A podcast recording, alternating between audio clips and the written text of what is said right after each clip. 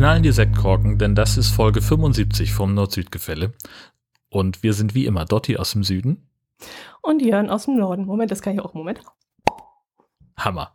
Prost. Alter, ich habe bloß nichts hier. Ja, ich habe auch nur Wasser. Meine Güte. Okay, mit was hast du gerade geploppt? Ja, mit dem Mund. Wie Ah, Michael Schanze auch. damals. Ja, Ja, klar. genau, ich auch. ja, wir sind das Michael Schanze-Alter. Ich habe den ja mal getroffen. Was? Echt? Wir waren äh, auf Familienausflug in Xanten. Und das ist ja, also ich war da danach nie wieder. Das muss irgendwann in den 80ern gewesen sein, keine Ahnung. In Xanten ist halt irgendwo äh, NRW und die haben halt so ganz viel so, so äh, antike äh. Römergeschichten, noch so ein Mhm. Amphitheater, bla bla bla. Und Michael Schanze hatte damals so eine Spielshow. Ich habe keine Ahnung, worum es da ging. Spiel um die Welt oder so? Ich hab, weiß ich nicht mehr. Okay. Keine Ahnung. Auf jeden Fall haben wir dieses Amphitheater oder diese, dieses äh, äh, Kolosseum in Anführungszeichen da besichtigt und da saß drei Reihen vor uns Michael Schanze, weil die gerade irgendwie Generalprobe hatten und er war gerade irgendwie dabei, so seine Moderation zu schreiben und dachte, er könnte sich da jetzt hinsetzen und so ein bisschen drüber nachdenken, was er macht. Und es kamen natürlich ständig Leute an, die ein Foto machen wollten, die ein Autogramm haben wollten und wir hätten eigentlich auch gerne eins gehabt, aber der war so gestresst und blieb aber trotzdem immer noch freundlich. Also der hat immer gesagt, so ja, wir können das jetzt, aber entschuldigt bitte, mir brennt wirklich gerade der Kittel, wir haben in zwei Stunden Sendung, ich muss mich hier wirklich jetzt konzentrieren.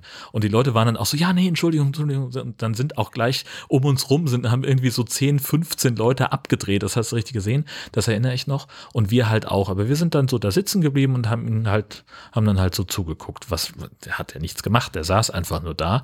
Aber ich kann sagen, ich habe Michael Schanze zumindest mal gesehen aus der Entfernung. Und ich möchte, ich behaupte dann gern, ich hätte ihn getroffen. Und heutzutage weiß kein Mensch mehr, wer Michael Schanze ist. Wahrscheinlich nicht, nee. Ach, das war legendär. Eins, zwei oder drei. Du musst dich entscheiden. Gott, oh Gott, oh Gott. Ach, herrlich. Hat das nicht dann irgendwann dieser Elton übernommen oder so? Ja, ja, ja. Elton und dann ja ähm, war das auch irgendwie, die, das Lied ist jetzt auch ein anderes und ach, Ah. furchtbar. Es ist alles, damals war das alles viel besser. Mm, sowieso, in unserer Jugend, genau. Absolut. Was hast du Ostern gemacht? Was habe ich Ostern gemacht? Nix habe ich gemacht. Ich habe meiner Frau beim Arbeiten zugeguckt im Wesentlichen. ähm, Auch nicht schlecht. Nee, also äh, ich hatte in der Woche vor Ostern sehr viel zu tun. Ähm, auf der Arbeit war einfach sehr viel los, weil wir ähm, immer irgendwie, es, es war immer irgendwas. Ähm, wir hatten dann, keine Ahnung, ging es irgendwie um, um die Besitzer von, von Zweitwohnungen, die angeblich unter der Hand ihre Wohnungen vermieten, ähm, hier an der Nordseeküste und lauter solche Geschichten. Da war ich einfach sehr viel unterwegs und, und äh, zum Teil auch in, in äh, so ein bisschen in Zeitdruck. Genau, ich war dann noch einen Tag in der Woche vor Ostern muss das gewesen sein, äh, war ich in Brunsbüttel bei einer Demo und die war aber total harmlos und unspannend. Und dann haben sie mich angerufen, ich müsste dann von da nach Büsum fahren, um fürs Mittagsmagazin irgendwie noch ein paar Bilder zu drehen, die um 13 Uhr in der ARD laufen sollten. Mhm. Da war es aber schon 10. Und dann sind wir also eine Stunde nach, eine Dreiviertelstunde nach Büsum gefahren, haben da dann eben eine Ansprechpartnerin gesucht, die uns ein Interview gibt, haben dann mit ihr schnell gedreht und dann kannst du ja nicht nur einfach nur ein Interview machen, sondern brauchst du noch ein bisschen mehr, so wie ihre Ferienwohnung aussieht und von außen und noch ein paar Bilder vom Deich, dass man halt so ein bisschen was hat, ähm, was zwischen den O-Tönen dann laufen kann. Und dann musste ich das ja, das Material dann auch noch überspielen. Das wurde dann also richtig knapp. Also wir waren dann irgendwie um 10 vor 12, waren wir soweit fertig, dass wir das Material überspielen konnten. Und da saß dann ein Kollege in Kiel, der wirklich mit Schweiß auf der Stirn schon drauf gewartet hat, dass unser Material dann auch einlief. Er hatte selber noch was gedreht und aus Lübeck kam auch noch was dazu und da hat er dann irgendwie drei Minuten gemacht. Die, äh, also da brauchst du halt normalerweise schon ungefähr drei Stunden. Also man sagt immer so eine Minute Film, eine Minute im Schnitt, eine Stunde im Schnitt. Ähm, und er hat also wirklich in Rekordzeit äh, diesen Film fertig gemacht und der war wirklich gut, fand ich. Aber das war halt dann für alle Beteiligten sehr stressig. Weil normalerweise bin ich dann gerne so ein bisschen, dass ich dann Ruhe ausstrahle, wenn ich jemanden vor die Kamera stelle, der das noch nie gemacht hat und äh, auch der Kameramann sagte dann, wir müssen noch dies, wir müssen noch das, können Sie noch mal hier durch die Tür kommen und hier noch mal so ein bisschen an der Decke zuppeln, so, und hat sich noch fünfmal entschuldigt, dass wir, dass wir so in Eile sind. Und sie, nein, nein, ist alles gut, wir machen, wir kriegen das schon hin. Das, mhm. das, war, das war alles sehr aufregend. Ähm, und insofern hatte ich ein erhöhtes Ruhebedürfnis. Ähm, das ging aber gar nicht, weil ich dann halt auch gesagt habe, natürlich helfe ich meiner Frau dabei, ihre Kirche vorzubereiten, weil der Hausmeister, Schrägstrich Küster, nämlich äh, krankgeschrieben ist. Und sie brauchte dann halt noch jemanden, der so ein bisschen mithilft beim Vorbereiten. Mhm. sie hatte dann sich überlegt, äh, offene Kirche ist das Thema, ähm, dass also kein klassischer Präsenzgottesdienst stattfindet, sondern dass man halt so an mehreren Stationen im Kirchraum so ein bisschen das Ostergefühl hat. Also keine Ahnung, konntest dann also an, an Karfreitag äh, war gar nichts geschmückt, da lag dann, lagen dann nur so ein paar Kreuze und da konntest du irgendwie einen Stein hinlegen, um symbolisch deine Trauer der Welt an diesem Trauertag, Jesus wird ans Kreuz genagelt, äh, da abzulegen und äh, an Ostersamstag, äh, Kar-Samstag war dann ein bisschen mehr und dann war nachts, äh, war abends dann Osternacht und, und solche Geschichten. Und es war tatsächlich dann sehr stimmungsvoll und die Leute waren auch ganz, ganz äh, angetan davon, aber das ist halt auch einfach viel Vorbereitung, weil halt Stühle geschleppt werden müssen, das muss irgendwie dekoriert werden, das soll ordentlich aussehen. Das muss natürlich auch personell begleitet werden. So. Ja, das wollte ich nämlich gerade fragen. Wie lief denn das ab? Kam, konnte man denn Gottesdienst abhalten oder wie viele Menschen durften rein gleichzeitig oder wie lief das ab? Also sie hätte auch einen ganz normalen Gottesdienst machen können mit bis zu 20 okay. Leuten oder Aha. 30 sogar. Das gibt die, mhm. die Kirche her vom, vom mhm. Platz her. Also da gibt es dann halt einfach Abstandsregeln, wenn das gewährleistet ist. Ähm, also du kannst halt so viele Leute in die Kirche lassen, wie es im Kirchenraum auf zwei Meter Abstand zueinander sitzen können. Okay. So, das, mhm. und dann richtet sich das einfach nach der Fläche, die du zur Verfügung hast. Davon hat sie ganz äh, abgesehen und hat dann gesagt, wir haben, also sie hat dann vorne an der Tür jemanden stehen gehabt, der die Leute in Empfang genommen hat, der die Kontaktdaten aufgenommen hat und der dann einfach geguckt hat, ähm, dass ein Haushalt zur Zeit in der Kirche ist. Die konnten dann auf der einen Seite rein, auf der anderen Seite wieder raus und äh, hat dann eben auch dafür geguckt, dass eben sich vor dem Portal vor der Tür kein, keine, kein Menschenauflauf bildet. Mhm. So, und dann hatten sie also wirklich so eine Einbahnstraßenregelung und das hat eigentlich ganz gut funktioniert und da waren dann auch ordentlich Leute da, die das also auch dann tatsächlich sehr genossen haben. Mhm. Und das so ein bisschen genutzt haben für so, ja, so einen Moment von Einkehr und ähm, die halt nicht einfach nur durchgelaufen sind wie durch so ein Museum, sondern auch wirklich einen Moment stehen geblieben sind, haben eine Kerze angemacht oder irgendwie ein bisschen meditiert oder was auch immer. Mhm. Okay, das ging also. Ja, genau. Okay. Mhm. Und da war ich halt so ein bisschen mit eingebunden in, naja, so Vorbereitung und hier was hinstellen und keine Ahnung, das Klavier musste raus und dann wird das da irgendwo verstaut und so. Solche mhm. Geschichten. Und nebenbei dann halt immer noch so im halben Auge auf dem Nachrichtenticker, weil ich an zwei Tagen dann so eine Art Rufbereitschaft hatte. Als halt machen wir halt immer so an langen Feiertagswochenenden ist halt in jedem Studio an jedem Tag jemand anrufbar, der dann äh, wenn jetzt irgendwo sich eine sogenannte Lage bildet, also was weiß ich, irgendwie, keine Ahnung, hier Großexplosion im Hafen oder sonst irgendwas, wo man dann halt einen Reporter haben möchte, dass die dann in Kiel wissen, wen sie anrufen können. So, das, da war ich dann an, na, an anderthalb Tagen war ich da ansprechbar. Ähm, ja, und das, da bist du halt dann auch nicht so richtig entspannt. Ich muss, ich muss nochmal zurück zu dem Thema, was du gerade angekratzt hast. Äh, gibt es also Ferienwohnungen, die vermietet werden, obwohl sie nicht vermietet werden dürfen? Habe ich das richtig verstanden?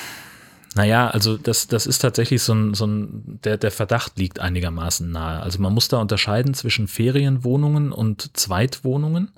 Also wenn du jetzt ein, eine, ein, ein Häuschen an der Ostsee hast, zum mhm. Beispiel, mhm. das du für dich nutzt, um da deinen Urlaub zu verbringen oder deine freien Wochenenden oder was auch immer. Dann darfst du das auch jetzt in der aktuellen Situation für dich nutzen, darfst also dahin fahren, darfst so lange bleiben, wie du willst. Und du darfst es auch kostenfrei Freunden oder Familie zur Verfügung ah, stellen. Okay. Das gilt nicht für Ferienwohnungen, ähm, aber deine, deine, deine eigene Zweitwohnung die kannst du ja auch einer Ferienhausagentur zur Verfügung stellen, dass du also sagst, keine Ahnung, äh, ich bin an 100 Tagen im Jahr da und an mhm. allen anderen Tagen im Jahr dürft ihr das vermieten und dann teilen wir uns sozusagen den Gewinn. So, mhm. diese Option gäbe es ja. So, und diese mhm. touristischen Übernachtungen gegen Geld, die sind jetzt verboten. Darf also keiner kommen. Gleichzeitig hast du aber die Gelegenheit, dass du sagst, äh, keine Ahnung, äh, dein Onkel, dein Nachbar, der Freund deines äh, Göttergatten, äh, die dürfen da hinfahren, zahlen nichts, dürfen aber da ein paar Tage verbringen. Das ist vollkommen legal. Und dann ist aber halt einfach der Verdacht da, dass es Leute gibt, die halt einen etwas größeren Freundeskreis haben und dass da vielleicht doch ein bisschen Backschisch fließt. Mhm. So, das kannst du halt nicht nachweisen. Mhm. Außer dadurch, dass das Ordnungsamt eben kontrolliert. Aber dann, also ich sag mal, wenn du schon so jemand bist, der, der unter der Hand so eine Zweitwohnung vermietet, dann hast du dir bestimmt auch eine gute Geschichte ausgedacht, mhm, die hieb- und stichfest ist. Ja, und das ist eben, also der, der Verdacht steht im Raum und die Leute auf der Straße, gerade in Orten wie St. Peter-Ording, wo es eben mehr Zweitwohnungen als Erstwohnungsbesitzer gibt, die sagen auch, das ist schon sehr offensichtlich, dass hier Leute sind, die hier normalerweise nicht rumfahren und dass die sich auch nicht so gut auskennen, dass man also davon ausgehen muss, dass die vielleicht auch äh, normalerweise jetzt auf Mallorca wären. Und wahrscheinlich ist dann da auch, also der, der Besitzer ist halt auch so ein Typ, dem traue ich das zu, so in diesem Stil. Mhm. Gleichzeitig sagen aber die Ordnungsämter, es scheint nicht so ein großes Problem zu sein, weil wir keine Anzeigen bekommen. Also entweder stören sich die Leute nicht dran oder sie verpfeifen sich nicht gegenseitig. Mhm. Oder es ist tatsächlich nicht so ein Riesenproblem. Kann ja auch sein. Mhm, ja. So, und dem wollten wir halt so ein bisschen auf den Grund gehen das ist halt einfach, es ist schwer nach, also du kannst es eigentlich in so einem Bericht nicht, nicht nachweisen sozusagen. Ne? So, du kannst halt nur die, die beiden Seiten gegenüberstellen. Mhm, mh. Hm, ja, spannend. So, so, da warst du also Ostern auf Abruf. Genau, richtig. Hätte ja was sein können. Und dann sind halt so Sachen, keine Ahnung, es ist halt immer irgendwo ein Unfall irgendwas fällt dann immer auf und dann kannst du dir halt überlegen, will ich jetzt da proaktiv anrufen in Kiel und das anbieten als Thema? Also will ich dann meine Arbeitskraft zur Verfügung stellen oder warte ich, bis die sich bei mir melden? Mhm. So, das ist dann immer so eine Mischform. Mhm, okay. Und andererseits denke ich, wenn ich sowieso hier am Computer sitze und rumdattel und mir läuft irgendwas über den Weg, was potenziell ein Thema sein könnte, warum sollte ich dann nicht damit Geld verdienen? Ja, okay, ja. Außer du, du bist eingespannt bei deiner Frau. Dann. Ja, richtig, klar, natürlich. Aber an Ostermontag war, glaube ich, sowieso nichts. Und das war der Tag, wo ich dann hier, wo mein Hauptanruftag war, sozusagen. Okay. Dann viel zu tun gehabt. Ja, ich habe mir dann halt Arbeit gesucht. Mhm, ich, also ich musste ja sowieso, wir hatten das bewusst so gelegt, äh, dass ich am Montag diese Bereitschaft mache, weil ich am Dienstag drauf also am Tag, am Dienstag nach Ostern, äh, den Frühdienst hatte und dann eben auch unsere Regionalnachrichten bestücken musste. Also musste ich die Themen gewissermaßen ohnehin recherchieren für meine Regionalnachrichten. Und dann kann ich halt auch in Kiel Bescheid sagen und sagen, übrigens, ich habe hier gesehen das und das. Habt ihr Interesse?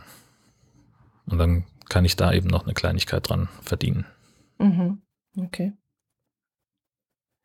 Ja, also wir haben nicht viel angestellt am, am Ostern. Wetter war zwar gut, wir hätten ein bisschen was rausgehen können und so, aber wir waren so im Corona-Blues, dass wir da äh, nicht viel angestellt haben, muss ich sagen. wir haben uns ein bisschen hängen lassen und haben nicht allzu viel getan und äh, ja, aber Wetter war schön. Im Gegensatz zu heute, jetzt haben wir inzwischen wieder Schnee.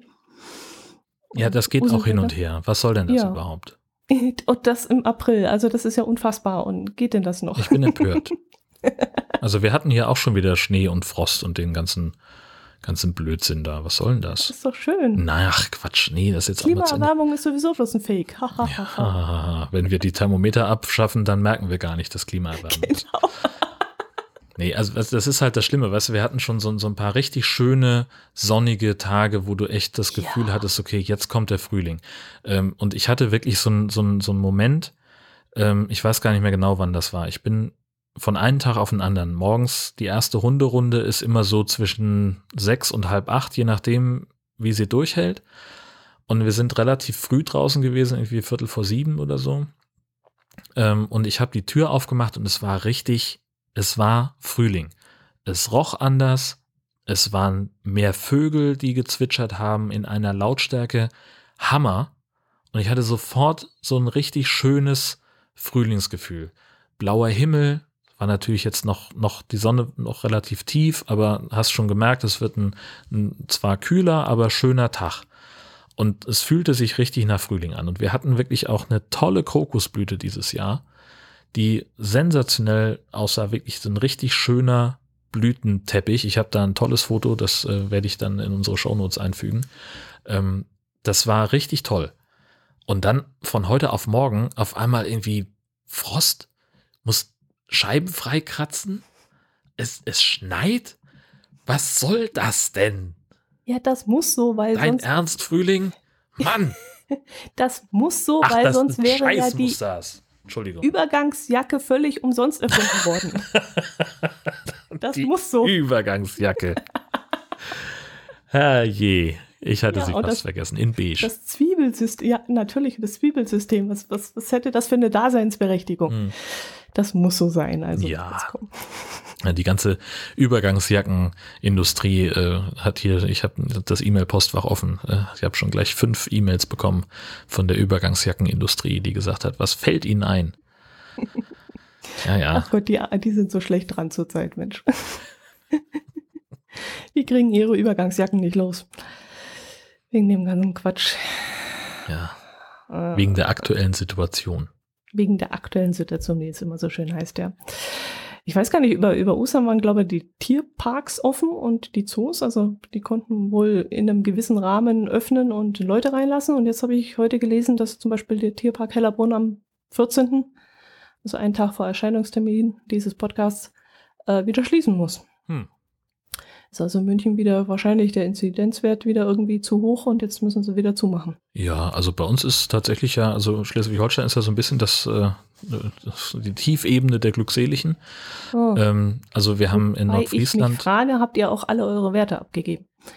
Ja, das ist natürlich, äh, also wir hatten am Tag, also am grünen Donnerstag wurden, äh, hatten wir eine sieben Tage Inzidenz in Nordfriesland von 25,3. Mhm. Und dann war das, glaube ich, relativ deutlich erkennbar. Äh, also an, am äh, Ostermontag oder, oder Dienstag nach Ostern hatten wir 15,5. Mhm. Also da steht ja dann auch immer auf der Seite vom RKI äh, Vorsicht, Meldeverzug. Und tatsächlich kam dann auch noch was nachgekleckert. Wir sind jetzt irgendwie bei 34 oder irgendwas. Ja, das ist ja Ähm, nichts. Also. Aber das sind, sind natürlich, äh, wenn du auf die Deutschlandkarte guckst, also wir haben, wir sind halt noch so die hellsten Flecken auf der Karte. Ne? Es gibt so zwei, Mhm. drei Kreise in Schleswig-Holstein, die wirklich noch einigermaßen hellgelb sind, ähm, ganz im Unterschied zu dem Rest des Landes. Aber jetzt erklär mir mal was. Es wird doch jetzt mehr getestet. Dann müssen die Zahlen doch steigen, oder? Ach, äh, Ist das eine falsche Information, die das hat mal hatte? irgendjemand auseinanderklamüsert. Und ich krieg's nicht mehr zusammen. Weil wenn ich so sehe, also vor einem halben Jahr hat noch keiner oder vom, vor drei Monaten hat noch keiner darüber gesprochen, dass viel getestet wird. Und jetzt wird ja fast in jedem Betrieb zweimal die Woche getestet. Also Großbetrieb. Freiwillig. F- Freiwillig, Man ja. darf durchaus testen. Noch, ja, aber es wird Ja. ja, auch. Also, Ja, naja.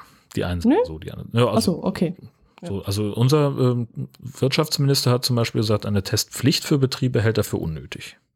Freiwillige Angebote wären okay, aber das jetzt verpflichtend zu machen, das ist ja ein bisschen übertrieben. Mhm. Was ich wieder für Quatsch halte, aber andere, anderes Thema. Also Mhm. ähm, ich muss mich da jetzt einigermaßen weit aus dem Fenster lehnen, ähm, aber ich habe das vor Wochen bei Twitter gelesen, ein Zitat vom äh, RKI-Chef, vom Herrn Wieler, der gesagt hat, äh, dass man durchaus den, diesen ähm, Effekt von wir testen mehr, dass man das erkennen kann. Frag mich bitte nicht wie, aber die können das heißt, das. dass sie es auseinanderklabüsern können, was jetzt. Richtig. äh, also die aha, können, okay. also aus den, aus den Zahlen, die jetzt, also es ist eben nicht so, dass mehr Tests automatisch mehr, mehr Positivfälle bedeuten. Natürlich, warte mal, Moment. Also natürlich entdeckt man mehr Positivfälle, aber die Fälle waren ja da. Also, ne, die das, hätte man also, ja vorher, hätte man ja dann nicht in die Zahlen eingerechnet, ja, wenn man sie nicht aber entdeckt also hätte. man, sie schaffen es trotzdem irgendwie so eine Grauzone Oh, rauszurechnen. oh, Ich, okay. Details weiß ich alles nicht ganz genau. Mir ist nur dieses, dieses Zitat sehr präsent, äh, dass er das erklärt hat, äh, dass sie das irgendwie sehen können. Dass also dieser, dieser Effekt, dieser viel berufene Effekt, wenn wir weniger testen würden, dann wäre die Inzidenz kleiner, dass das eben nicht stimmt. Mhm. Aber wie gesagt, ich versuche das nochmal zu finden, dass wir das in den Shownotes verlinken können. Ich habe da die, die Erklärung dazu, habe ich echt nicht. Nee, Weiß ich nicht. Nicht mehr im Kopf, nee. nee. Musste ja auch nicht. Ähm, wie wie sieht es jetzt momentan bei euch aus? Dürft ihr, sind bei euch Läden geöffnet? Habt ihr Click and Meet oder Click and Collect oder wie sieht es bei euch gerade aus? Sowohl als auch. Also es gibt in Schleswig-Holstein äh, Kreise, also Nordfriesland, äh, Kreis Plön und noch einer, die sind, wir sind ziemlich gut davor. Alles, was unter 50 ist in der Inzidenz, ah, ja, der muss das, nee, ich muss anders anfangen. Also, die Landesregierung guckt hin auf die Inzidenzen Montag, Dienstag und Mittwoch und entscheidet dann am Mittwoch auf Basis dieser Zahlen, was in den Kreisen für die kommende Woche gilt. Mhm.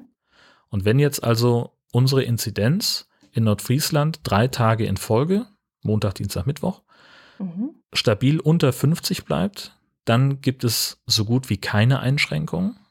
Also natürlich Abstandsregeln, darf es dann äh, bis Geschäfte bis 800 Quadratmeter dürfen pro 10 Quadratmeter einen Kunden haben.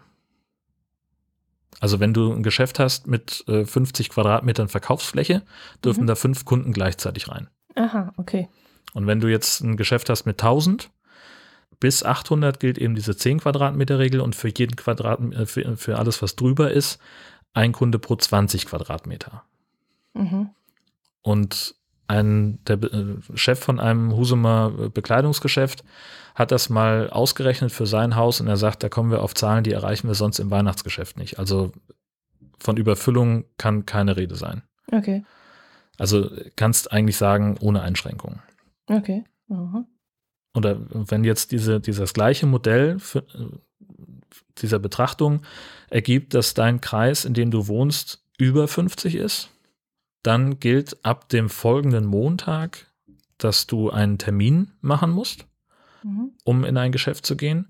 Diesen Termin darfst du aber auch an der Tür machen. Mhm. Also du kannst dann anrufen und sagen, ich möchte gerne morgen von 13 bis 15 Uhr bei Ihnen einkaufen. Mhm.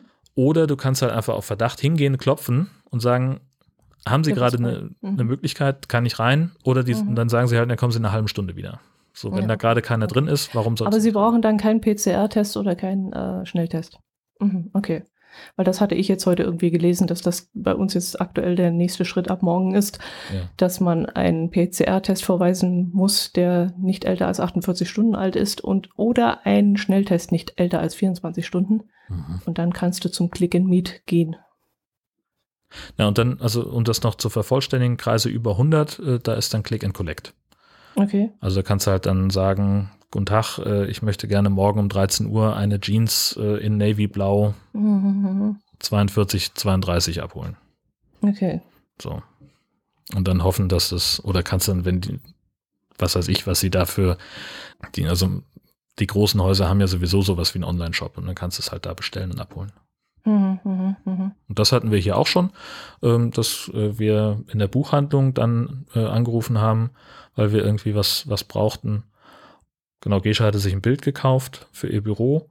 Das haben wir rahmen lassen und das konnte sie dann irgendwann abholen. Da haben wir einen Termin vereinbart, sind da hingegangen, haben es da vor Ort abgeholt, haben bezahlt und sind, nee, wir haben gar nicht bezahlt, weil sie eben gesagt haben, bitte überweisen, hier ist die Rechnung. Mm, okay, damit da auch kein Kontakt. Mhm, verstehe, ja. Ja gut, ihr könnt euch Gedanken darüber machen, wie euer Inzidenzwert ist, ob über 50 oder unter 100 oder über 100. Bei uns ist weit über 100, also von dem her äh, ist das Thema sowieso gerade nur Click and Collect oder Click and Meet, je nachdem. Bin sehr gespannt. Schleswig-Holstein macht ja jetzt mit bei diesen Modellregionen. Mhm. Ab 1. Ach Mai. Also, also ich lebe, wir leben jetzt in einer, in einer Modellregion. Mhm. Ähm, äh, Nordfriesland hat gesagt, ab 1. Mai äh, machen wir da mit, äh, öffnen dann wieder für Tourismus und für Außengastronomie und auch in, in Restaurants drin kann man dann wieder essen. Und da gibt es dann wirklich ein strenges Testregime. Und da bin ich, ich bin noch sehr, sehr unsicher, was ich davon halte, mhm. ähm, diese Öffnung zu machen, weil ich glaube, dass halt äh, dann eben auch Leute kommen aus Kreisen, die irgendwie, weiß ich nicht, in den 300ern sind. Ähm, aber die müssen halt anreisen mit einem negativen PCR-Test, der nicht älter ist als 48 Stunden. Die müssen sich dann alle zwei Tage erneut abstreichen lassen. Also nicht selbst testen, sondern wirklich in ein Testzentrum gehen. Es muss gewährleistet sein, dass sie dann, und in, also das ist jetzt für Nordfriesland, äh, weil der Kreis, die Kreise, die ihn mitmachen wollten, beim ähm, Ministerium ein, eine Bewerbung abgeben mussten, indem sie ihr Konzept darstellen. In Nordfriesland ist es so, wenn du in einer Ferienwohnung bist und hast dann einen positiven Test, dass du dann in dieser Ferienwohnung in Quarantäne gehst und dass deine Vermieter sozusagen deine Versorgung sicherstellen, dass die für dich einkaufen. Oh Gott, das ist doch kein Urlaub. Details sind alle, ja, natürlich ist es kein Urlaub. So, und du musst vor allen Dingen, wenn du ins Restaurant gehst, brauchst du auch einen Schnelltest, der nicht älter mhm. ist als 24 Stunden. Und zwar mhm. egal, ob du drin oder draußen essen willst. Und damit gelten dann witzigerweise in Nordfriesland schärfere Regeln für die Außengastronomie als im Rest des Landes, weil unsere Außengastronomie heute wieder aufmachen durfte. Tests sind freiwillig, aber du kannst halt draußen auf Abstand im Café sitzen oder im Restaurant, je nachdem. So, und wenn jetzt diese Modellregion losgeht, dann musst du halt auch für Außengastronomie einen Test haben. Mhm. Insofern kann man dann sagen, ja, okay, da ist dann halt alles getan, um irgendwie auf Nummer sicher zu gehen. Aber ich weiß halt nicht, ob es so schlau ist, da mhm. überhaupt mitzuspielen. Meine Fresse, ist das ein, ein, ein Durcheinander. Ich sage es dir. Alle irre. Ja, weil ich vorhin vom Tierpark Hellerbrunn erzählt habe. Ja. Äh, Gibt es eine nette Geschichte. In Hamm im ähm, Tierpark ist ein Flamingo äh, entwendet worden. Mhm. Äh, und die Polizei sucht jetzt auch nach Zeugen, ob irgendjemand da was entdeckt hat. Was ich da ganz faszinierend fand, Stell ist das so ein Flamingo. mir das gerade vor. Was, da ruft dann jemand, also ich glaube, ich stelle es mir so Wer wahnsinnig absurd Flamingo vor, dass du, dass du irgendwann nachts aus dem Fenster guckst und dann läuft einer mit einem Flamingo unterm Arm an deinem Fenster vorbei und guckt sich ständig so verdächtig um und du denkst so, what? Und dann drei Tage später kommt eine Pressemitteilung von der Polizei, hat jemand was gesehen, hier wurde ein Flamingo geklaut und du bist, sinkst völlig entspannt in deinen Fernsehsessel, weil du sagst, okay, ich bin doch nicht verrückt. Ja, herrlich. Äh, schön, ich freue mich. Ähm, ja. Und hat sich denn einer gemeldet bis jetzt? Davon, darüber bin ich nicht informiert. Mich so. hat fasziniert, dass das Ganze, dass dieser Flamingo, ein Chile-Flamingo, kostet bis zu 3500 Euro in äh, Händlerpreisen. Also das heißt, wenn jemand dir so ein Viech anbietet, musst du damit rechnen, 3500 Euro auf den Tisch legen zu müssen. Und das hat mich ein bisschen irritiert, weil, ja, okay, ich will jetzt nicht ins Detail gehen, aber das tote Sachen wie Elfenbein und Schlangenhaut und was weiß ich vielleicht alles Geld kostet, ja, aber mit einem lebenden Tier 3500 Euro zu bezahlen, dann wäre doch das eigentlich das Geld mein kleinstes Problem. Ich hätte doch viel mehr ein Problem, wo ich das Vieh halte und unterbringe, ohne dass ja, es auf. Vor allen Dingen, das, das, Tier ist ja offenbar mehr als 30 Jahre alt. Also man, man, holt sich damit ja mehr Probleme ins Haus, als dass man los wird. Aber das ist ja grundsätzlich, ist das ja so eine Sache, das haben wir ja auch äh, relativ regelmäßig in den Polizeiberichten, dass dann äh, irgendwo auf Baustellen hochwertiges Material geklaut wird. Werkzeug, Kupferkabel, ganze Baumaschinen, und so weiter und so fort. Und wir hatten sogar den Fall, dass jemand ein Feuerwehrgerätehaus aufgemacht hat und da äh, diverse Sachen rausgeklaut hat von der Ausrüstung. Mhm. Und sowas taucht dann irgendwie mit vier Wochen Verzögerung bei eBay Kleinanzeigen auf. So, ach, ich habe hier übrigens noch einen Presslufthammer oder sonst oder halt ein, ein Herz-Lungen-Wiederbelebungsset, einen Notfallrucksack mit diversen Medikamenten drin. Hat da jemand Interesse dran? Und das sind dann halt, aber das, das sind dann Leute, die sich wundern, wie, warum sie dann so schnell erfasst, äh, gefasst werden. Also du meinst, da taucht jetzt irgendwo beim Tierarzt äh, in nächster Zeit einer mit einem 30 Jahre alten Flamingo-Weibchen auf und sagt, du, die ist nicht mehr. Ist mir zugeflogen? Die ist nicht mehr fruchtbar, was ist, stimmt mit dem Vieh nicht? Kannst du da mal was machen? Oder muss ich umtauschen? Aber unglaublich, ne? Auch die Frage, also das kam ja auch die, die Frage äh, auf bei, bei Twitter, warum sich äh, der Mensch, äh, der, der oder die Täter die Arbeit gemacht haben, da jetzt extra in den Tierpark für einzubrechen, weil wohl auch im Münsterland äh, einige äh, freilebende Flamingos unterwegs sind, die halt aus irgendwelchen Tierparks abgehauen sind.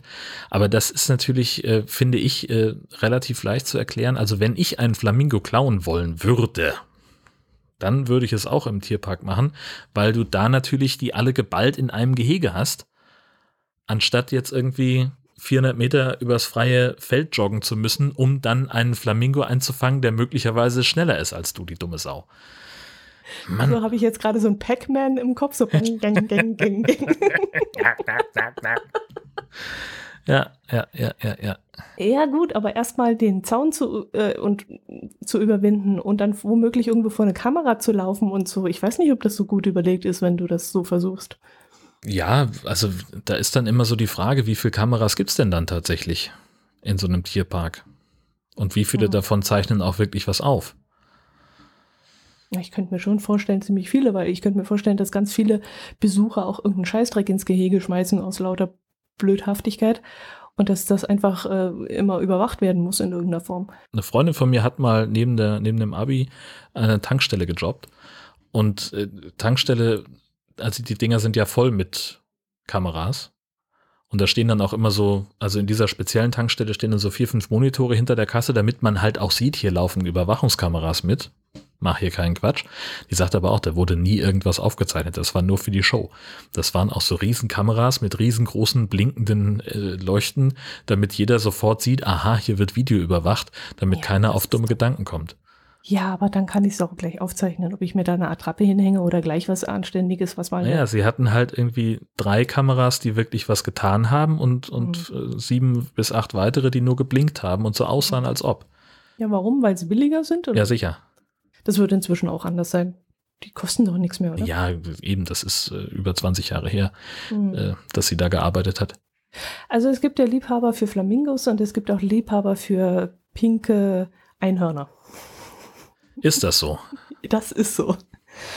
Da ist ein Labrador-Mischling namens Sisu, ist in North Carolina in Amerika äh, immer in einen Spielzeugladen reinmarschiert. Immer wenn die Tür offen war, hat er sich da reingemogelt und ist schnurstracks zu einem Regal hingelaufen und hat ein pinkes Einhorn gemopst und ist oh. verschwunden. Offensichtlich haben sie den dann immer wieder erwischt und ihm das Einhorn äh, entnommen, weil sonst wäre das nicht fünfmal passiert. Und irgendwann haben sie den armen Kerl mal eingesperrt und äh, haben ihn nicht mehr rausgelassen. Oh, das ist aber gemein. und haben die Polizei gerufen. Das ist natürlich dann durch sämtliche Medien gegangen und die Leute haben dann gleich gesagt, also weißt du was, irgendjemand hat sich dann dafür bereit erklärt und hat das ersehnte Kuscheltier dann für immerhin 10 Dollar dann gekauft oh. und dem Hund überlassen. Ja. ja, das, das ist auch, das muss man dann auch machen, na klar. Allerdings ist der Streuner dann irgendwann äh, ins Tierheim gebracht worden und äh, so wie ich dem Artikel entnehmen kann, hat er inzwischen auch neue Besitzer gefunden, die sich jetzt um ihn kümmern. In dem Bericht, den ich da vorliegen habe, ist auch ein Bild zu sehen von dem Süßen und das ist wirklich ein hübscher Kerl, eine wunderschöne Farbe hat er. Wobei ich mich ein bisschen wundere, dass das ein Labrador-Mischling sein soll. Ja. Sieht eher aus wie ein reinrassiger Pitbull, oder? Ja. Oder? Ist da ein Labrador? Da, ich, ach, du. Frag mich nicht. Aber der sieht ja süß aus. Ja. Und mit seinem Einhornfreund nebendran. so ein guter, ja, feiner ist er, guck mal hier. Eine sehr anrührende Geschichte. Ja, schön. allerdings. Einhörner. Ja. Was für Kuscheltiere hast du gehabt als Kind?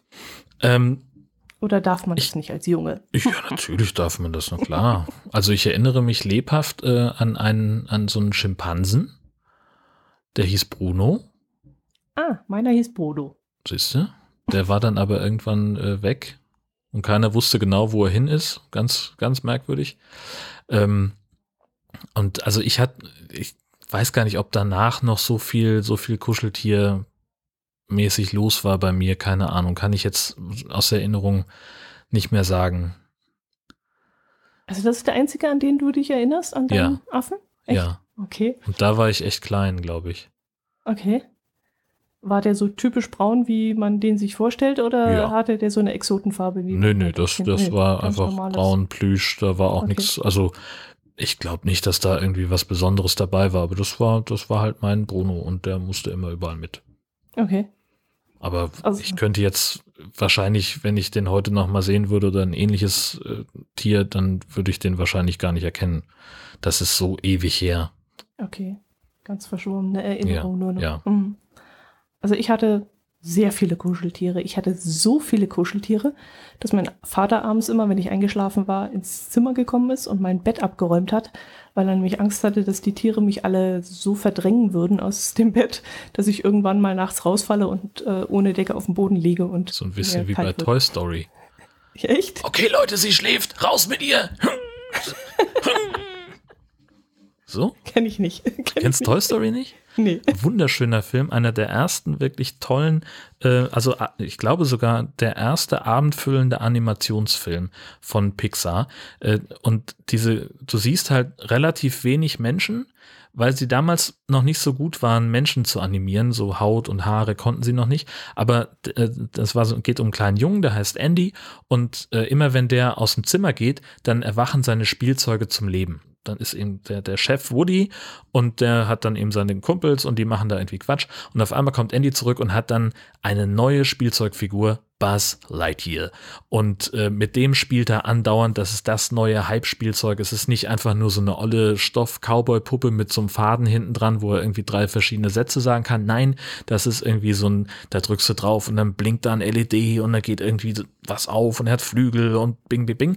So, und dieser Typ, das ist das Geile daran, diese Figur, ist absolut überzeugt davon, dass er ein echter Astronaut ist. Im Auftrag von Star Command muss er irgendwelche unbekannten Welten erforschen und die anderen Spielzeuge wissen halt, dass sie Spielzeuge sind und er kommt da überhaupt nicht drauf klar und glaubt ihnen das auch nicht, so lange bis sie irgendwie wie war das denn? Ich glaube, da ist dann irgendwann, landen sie in einem Spielzeugladen, da stehen halt irgendwie so hunderte von dem und die sehen alle gleich aus und sind alle genauso wie er überzeugt davon, dass sie echte Astronauten sind. Supergeiler Film, äh, hat inzwischen zwei Fortsetzungen davon, also wirklich ganz, ganz toll, wenn man solche Animationsfilme mag oder auch nicht, sondern wenn man einfach leichte Unterhaltung haben möchte. Unbedingt gucken, ist echt toll. Oh, okay. Erinnert mich jetzt irgendwie an He-Man. Hast du wenigstens solche He-Mans oder sowas gehabt als Kind? Ja, meine Eltern waren da nicht so wahnsinnig begeistert von. Okay. Aber so ein paar Figuren hatten wir dann doch. Ähm, und meine ganzen Freunde hatten natürlich viel mehr als ich, so wie das halt immer ist. So, der hatte dann, der eine hatte dann die Burg von He-Man und, und auch noch das, das Schloss von Skeletor, seinem Gegner dabei. Und damit haben wir ganz viel gespielt. Das fanden wir total cool. Es gab da ja auch diese Comicserie zu und Hörspiele und Schied und Kram. Äh, und äh, ständig kamen neue Figuren auf den Markt. Ich habe jetzt neulich mal wieder eine gesehen. Äh, die werden ja auch bei eBay gehandelt. Die sahen richtig scheiße aus. Also erstmal von den, von den Proportionen des Körpers, aber halt auch, die hatten ja solche Hartplastikkörper und dann so Weichplastikköpfe, so die waren irgendwie so knautschemäßig und das sah scheiße aus. Also die kann ich mir heute überhaupt nicht mehr erklären, wie wir da irgendwas drin gesehen haben. Und ja, ach Gott. Werden die eigentlich noch produziert oder was, was für äh, Zahlen musste, also was, was für ein Geld musste dafür bezahlen, wenn das? Weiß ich nicht, keine Ahnung. Ja. Ich habe das, das ist sind ewig also her. keine Sammelobjekte, oder? Wahrscheinlich sind es sogar Sammelobjekte, aber interessiert mich halt nicht. Okay, so, okay. Da war ich irgendwie acht oder zehn und äh, Barbies fand ich immer total doof. He-Man, das war der heiße Scheiß und das war vernünftig. So, totaler Quatsch im Nachhinein, weil es auch die gleiche Firma war. Okay. Ne, mich hat beides nicht interessiert, so Puppen und so ein Kram. Also wie gesagt, ich bin mit meinen Kuscheltieren ins Bett gegangen und ansonsten habe ich viel Lego gespielt und wir hatten auch so eine Lego-Eisenbahn mit so blauen, blauen Schienen. Und äh, ich habe hauptsächlich Lego gespielt. Also auch gar nicht mal Fischertechnik oder so, das war zu teuer, aber ich hatte halt die Lego-Bausteine von meinem Bruder geerbt und dann habe ich damit immer gespielt. Und dann auch immer, ich hatte dann auf dem Boden so, so, so Karo-Muster und da sind dann die Straßen genau in den Karo-Mustern entlang gegangen. Und das war auch immer so ein Streitthema, weil meine Mutter wollte ja auch irgendwann mal Staubsaugen. Mhm. Und das ging eben nicht, weil meine ganze äh, Lego-Sammlung da unten aufgebaut war. Und man muss die aber auch immer, wenn die in Einzelteilen waren, die musste man auch immer großflächig verteilen. Ja, natürlich. So, anders, dass man draufsteigt, wenn man nachts mal aufs Klo muss. Ja, anders kann man auch nicht Lego spielen. Das muss immer alles auf dem Boden. Und das, das hat meine Eltern wahnsinnig gemacht. Wir hatten dann, also wir hatten, also nach da, also meine damalige mein damaliges Gefühl war, das war eine riesengroße Kiste, äh, wo unsere ganzen Legos drin waren. Wir haben auch immer abends alles nach dem Spielen wieder auseinandergebaut und alles in Einzelteilen in dieser Kiste gehabt. Und mein Vater hat dann gedacht, das, das ist doch alles nicht, das kann man doch nicht und so kann man doch nicht bauen. Und er hat uns dann solche ähm, nicht, nicht Setzkästen gekauft, sondern halt so Sortierkisten für, für Schrauben und Kleinteile und so ein Kram. Okay. Und hat dann also wirklich in einer Engelsgeduld jedes Teil irgendwie da rein sortiert und uns gezeigt, guck mal, hier sind diese Antennen und da ist das und hier sind diese Steine und in der großen Schublade ist das, was da nicht reingepasst hat. Und das war halt total doof. Das konntest du nicht mit arbeiten. Also haben wir das alles wieder rausgekippt, alles auf den Boden. Und äh, dann war also aber der Deal, das musste abends wieder ordentlich verstaut sein. Zumindest in der großen Kiste. Und dann hatten wir halt irgendwie so ein, ja, wie so ein, wie so ein Bademantel im Prinzip. Äh, da haben wir das dann halt alles drauf und dann mussten, konnten wir die Ecken umschlagen und das so in einem großen, wie so ein Sack in diese Kiste tun. Äh, und dann war es zumindest aufgeräumt. Ja, das ist nicht schlecht. Ja. Aber wieso musstet ihr das wieder auseinanderbauen? Das wäre ja eine riesige Das Arbeit wollten gewesen. wir. Wir haben das immer gemacht. Echt? Warum? Ja. Na, weil wir ja fertig waren. Wir haben uns aus den ja, Teilen irgendwas gebaut. Ja, ja. Wir haben uns irgendwas zusammengebaut, auch nie nach Anleitung. Also ich erinnere mich nicht, dass ich als Kind jemals nach Anleitung gebaut hätte. Ähm, und wir hatten dann halt irgendwelche Raumschiffe und Autos und Basis und hier und da mit Kanonen und alles. Und dann haben wir damit gespielt und wenn wir dann fertig waren, dann haben wir das alles wieder auseinandergefummelt, alles wieder zurück in die Kiste, damit wir am nächsten Tag dann wieder neu anfangen konnten. Ach was, okay. Das war auch, also das, ich frage mich jetzt gerade in dem Moment, wie sinnvoll das war. Also es war für uns völlig logisch. nee, also klingt für mich jetzt gar nicht Überhaupt logisch. keine Diskussion. Ich habe das dann tagelang, wochenlang stehen lassen und da wurde halt mal wieder was umgebaut oder wieder mal ein Haus dazugebaut. Also bei mir waren es hauptsächlich Häuser und Straßen und, und, und Tiefgaragen und was weiß ich, Feuerwehren. Sowas war es halt bei mir. Also Gab es bestimmt auch ein paar Teile, die, die dann so gelungen waren, dass wir sie dann noch länger behalten haben. Aber das meiste ist dann abends wieder so, ähm, auch jetzt nicht figelinsch auseinandergebaut, sondern halt mehr in die Kiste gefeuert und was abgebrochen oder was auseinandergefallen ist, das ist dann auseinandergefallen. Okay. Ähm, und dann hat man sich halt am nächsten Tag die Teile rausgebrochen, die man an der Stelle brauchte. Ah, okay. So. Aber das mit dem Setzkasten ist ja interessant. War dein Vater entweder äh, Setz, wie heißt das? Setzer? Nein. Oder, oder Elektriker? Mein Vater ist Elektriker, ganz genau. Ja, siehst du? und er hat halt für und hat halt auch so im, im Haushalt immer wahnsinnig viel gemacht. Er hat tausende von Schrauben und allen möglichen Sheet und äh, ja, das ja. dafür hat er halt genau solche Dinger äh, genau. in der Garage in seiner Werkstatt stehen, genau. Wusste ich doch. Mhm. Was wolltest du dann als Kind werden? Weil ich gerade davon gesprochen habe, dass wir halt Eisenbahn gespielt haben. Also Jungs wollen ja vielleicht auch äh, Lokomotivführer werden oder irgend so ein Kram. Das, ach, das hat sich ständig geändert. Also okay. ich, wollte natürlich dann auch äh, sehr, äh, also ganz mit Sicherheit auf jeden Fall auch Elektriker werden. Ähm, und ach, ich habe tausend verschiedene Ideen gehabt, was ich wohl mal werden würde. Und das hat sich dann aber alles relativ zielstrebig dann zurechtgeruckelt. Also mir war halt dann irgendwann sehr klar, dass ich handwerklich jetzt nicht so begabt bin. also im Handwerk würde das mit mir nichts werden, das war, das war logisch. Das habe ich selber erkannt. Und dann war halt so die Idee, irgendeine Art von Bürojob zu machen, äh, was es dann halt bei uns so gab in der Gegend. Das war nicht viel. Und irgendwann war dann halt klar, äh, dass ich richtig Bock hätte, zum Radio zu gehen. Und das war dann, das war, da muss ich so 15, 16 gewesen sein. Okay, so früh, okay. Um, ähm, und das war dann auch das, was ich dann versucht habe, irgendwie zu verfolgen. Es war halt einfach super schwierig, da Informationen zu bekommen, weil bei uns, wir hatten halt, das ist halt so, so ein Kleinstadt-Arbeitsamt und ich habe halt auch das, das Konzept nicht so richtig verstanden mit, mit Lehrstelle. Ne? So, ich habe halt immer gedacht, okay, wenn du fertig bist mit der Schule, gehst du zum Arbeitsamt und sagst, ich möchte das machen. Ich habe das und das kann ich mir vorstellen. Und dann weist der dir sozusagen einen Betrieb zu, wo du dann hingehst und deine, deine Ausbildung machst. Und dieses Konzept, dass ich mich da initiativ irgendwo bewerben könnte, das war mir überhaupt gar nicht klar. Ähm, habe ich einfach nicht. Ist, ist auch egal. Ähm, und natürlich, so in meiner, in meinem Leichtsinn bin ich dann da hingegangen zum, zum Arbeits, äh, wir hatten so einen Berufsberater, der dann auch für unsere Schule zuständig war, ähm, speziell eben für, für gymnasiale Oberstufe. Also der kam auch immer mal und, und der war bekannt dafür, dass er ein völliger Idiot ist. Ähm, und es war so geil. Der sagt, ja, und was hast du denn vorgestellt? Was willst du machen? Ich sage, ja, Radiomoderator will ich werden. Ja, kannst du ja hier gar nicht, ne? So, sag, nee, dann muss ich halt, wo kann man das denn? Weiß ich auch nicht. Aber musst du auch richtig was können für. Wie sind denn deine Noten? Sag ich, ja, so und so und so, wie Deutsch, dies, das. Also, ja, dann kannst du es vergessen. Sag ja, aber warum? Ja, also streng genommen, ich glaube nicht, dass du mit den Noten irgendwas wirst, Junge. Also, das, das eigentlich vielleicht Metzger oder so. Also der war Hallo? ganz furchtbar. Und nee, also, nee, also im, im Sinne von irgendein, ein, es war auch damals tatsächlich, ich, ich finde ja Metzger ist ein absolut ehrbarer Beruf, aber es war eben damals auch schon zu dieser Zeit, ähm, kurz vor der Jahrtausendwende, eben ein eher unbeliebter hm. Ausbildungsberuf. So wie auch ja, Bäcker mhm. auch heute noch, naja, was heißt für Jungs? Also äh, ja, ja, damals wurde da noch, also Frau hättest du da, als Frau hättest du da gar nicht anfangen. Ja, also ähm, und ich weiß halt auch, äh, dass das, also ich habe mal beruflich mit äh, jemandem ähm, in der Bäckerei relativ viel zu tun gehabt und da war keiner, der da in der Backstufe gearbeitet hat, der gesagt hat, wenn ich was anderes gefunden hätte, dann wäre ich trotzdem Bäcker geworden. Die hatten halt mhm. einfach aus Mangel an Alternativen diese Lehrstelle angenommen. Mhm. Ähm, und das war halt das, was er für mich quasi gesehen hat. Ähm, und der, wie gesagt, war aber dafür bekannt, dass er allen erstmal alles immer schlecht redet. So, der mhm. hat also für, für niemanden irgendeine Chance gesehen am freien Arbeitsmarkt. Grüße gehen raus an Herrn. Was weiß ich, wie der hieß, keine Ahnung, wahrscheinlich Hermann. Äh, also wenn der irgendwie äh, gesagt hat, wenn du dein Abi irgendwie schaffst unter diesen Voraussetzungen, dann geh studieren, mach irgendwas, aber bloß keine Lehre, denn das geht schief.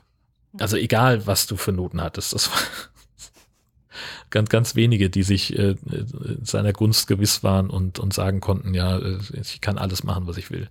Mhm. Ja, und äh, wie gesagt, es gab im, zum, im Radio gibt's halt keinen geregelten Ausbildungsweg. Das ist ja auch nicht wie, wie eine klassische Lehre. So, du machst halt viel über Praktika und irgendwann kriegst du halt eine Volontariatsstelle.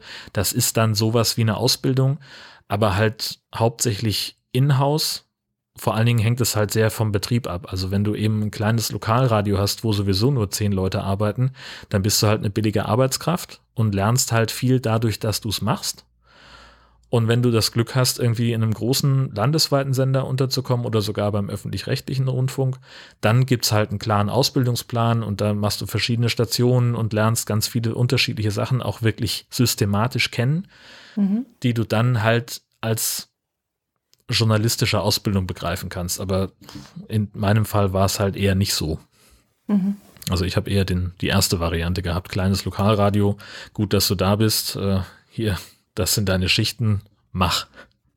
Ja, gut, aber was machen? Also jetzt nicht Kaffee holen und so ein Kram, sondern du hast dann schon viel Praxis gelernt, oder nicht? Na, in den, in den Praktika war es halt tatsächlich so, dass ich halt viel Straßenumfragen und Brötchen holen gemacht habe. Ach so. Mhm. Und äh, eben auch mal zu einer Pressekonferenz geschickt wurde oder sowas.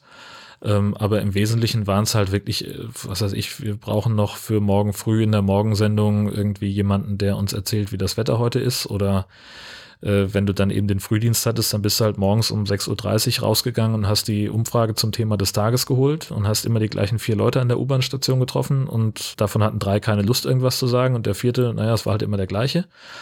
Da musste man dann so ein bisschen kreativ werden. Wir hatten tatsächlich jetzt in dem Laden, wo ich dann mein Volontariat gemacht habe, hatten wir eine Praktikantin, die kam mal zurück, die hatte eine Person getroffen, die antworten konnte auf die Frage des Tages. Dann hat sie selber was gesagt und hat dann nochmal ihre Stimme verstellt. und hat das als Umfrage angeboten. Das war, also muss man die ähm, Eier muss man ja auch erstmal haben. Nee, und das, das war tatsächlich so, also ich habe auch in, in Nürnberg bei dem Radiosender, wo ich da war, da hast du wirklich, das, der war auch so ausgelegt, dass Praktikanten da alles mal ausprobieren dürfen, von äh, wirklich Straßenumfrage bis hin zur Moderation äh, oder Nachrichten, um, den, um das einfach schon mal gemacht zu haben, um mal zu wissen, wie geht das eigentlich, damit man dann eben in einem in Anführungszeichen richtigen Radiosender äh, schon mal Erfahrungen vorweisen kann und bessere Karten hat. Und das waren halt so Sachen, also klar war ich dann auch mal irgendwo auf, auf Sendungen mit jemandem oder habe mal irgendwie eine Frage beantwortet zu einem Thema, was ich recherchiert habe oder sowas. Aber im Wesentlichen war es halt wirklich, ähm, ja, O-Töne holen, ähm, Sachen vorbereiten, irgendwie einen Interviewpartner organisieren, solche Geschichten. Und dann im Volontariat, na, da war ich halt, äh, also bei dem Laden, wo ich da angefangen habe, in Trier, ähm, da hat der Redaktionsleiter gesagt, so, pff, über, also im, im, Bewerbungsgespräch, ganz ehrlich, überleg dir, ob du hier zusagst, denn das, was du schon kannst, das kann dir hier keiner zeigen. Du bist eigentlich zu gut für den Laden, aber wenn du unbedingt willst, dann nehmen wir dich.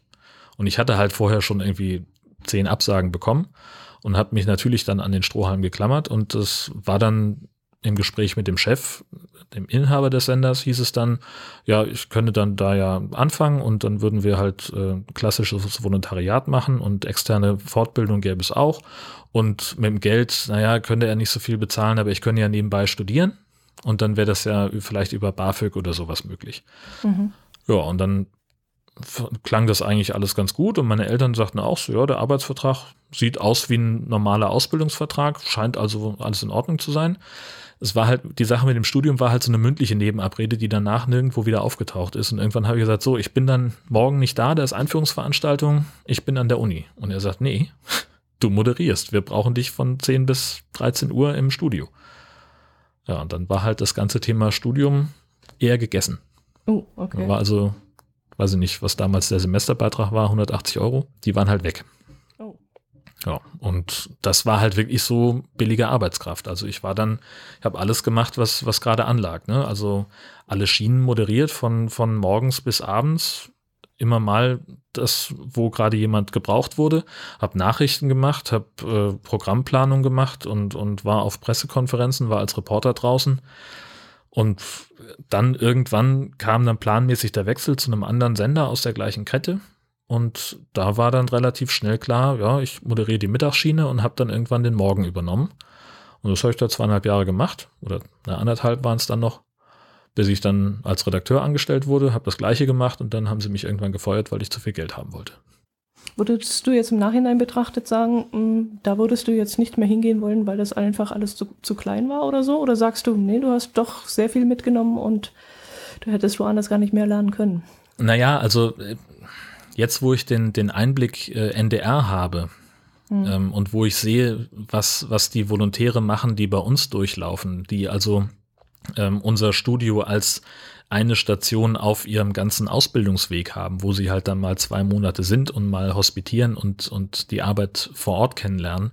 Was die so erzählen, was die an, an Ausbildungen haben, an Fortbildung und sowas, da würde ich natürlich immer sagen, ja, selbstverständlich würde ich eher zum öffentlich-rechtlichen Rundfunk gehen, nur wenn die halt irgendwie im Jahr zehn Plätze haben und es sich aber tausend Leute bewerben darauf, keine Ahnung, ähm, dann ist das natürlich unrealistisch. So, also ich finde, man muss einfach nehmen, was man kriegen kann. Ja, war Und das denn damals auch schon so? War der NDR in der Ausbildung auch so gut damals schon? Das kann ich nicht beurteilen, weil ich da mhm. diesen, diesen Einblick gar nicht hatte. Ich habe mich irgendwann mal, ähm, also in meiner, also auf der, auf der Suche danach, was denn die Zugangsvoraussetzungen sind, was muss ich denn mitbringen, um mich zu bewerben, da sagte mir jemand vom öffentlich-rechtlichen Rundfunk, damals vom Hessischen, dass also ein Grundstudium in einem was weiß ich, Germanistik oder Geschichte oder was auch immer, eigentlich grundsätzlich egal, was sie wollen, aber dass sie halt studiert haben, wäre uns wichtig. Und das war halt für mich kein Thema, weil ich äh, so schlechte Abi-Noten hatte und mich tatsächlich für diese, für die klassischen Studienfächer, die bei uns in der Region angeboten wurden, einfach null inter interessiert habe.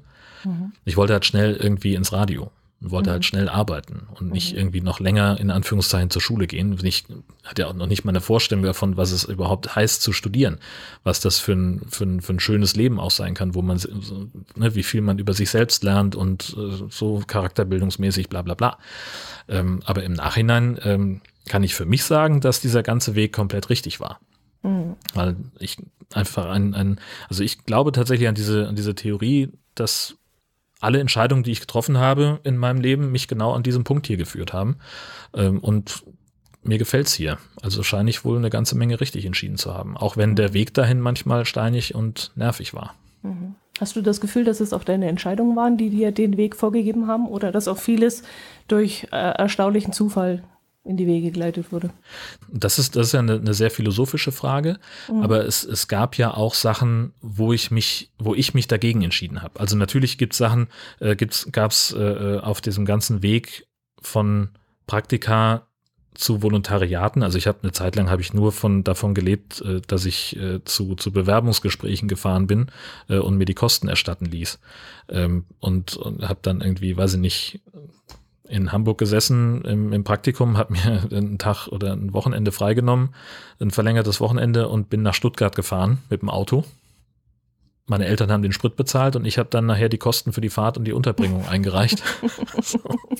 äh, und konnte davon dann damals äh, an sechs Wochen ganz gut leben, weil das halt irgendwie, weiß ich nicht, habe mich noch verrechnet, das waren, ich habe nur die Hälfte abgerechnet, äh, habe mich noch gewundert, warum die so schnell bezahlt haben.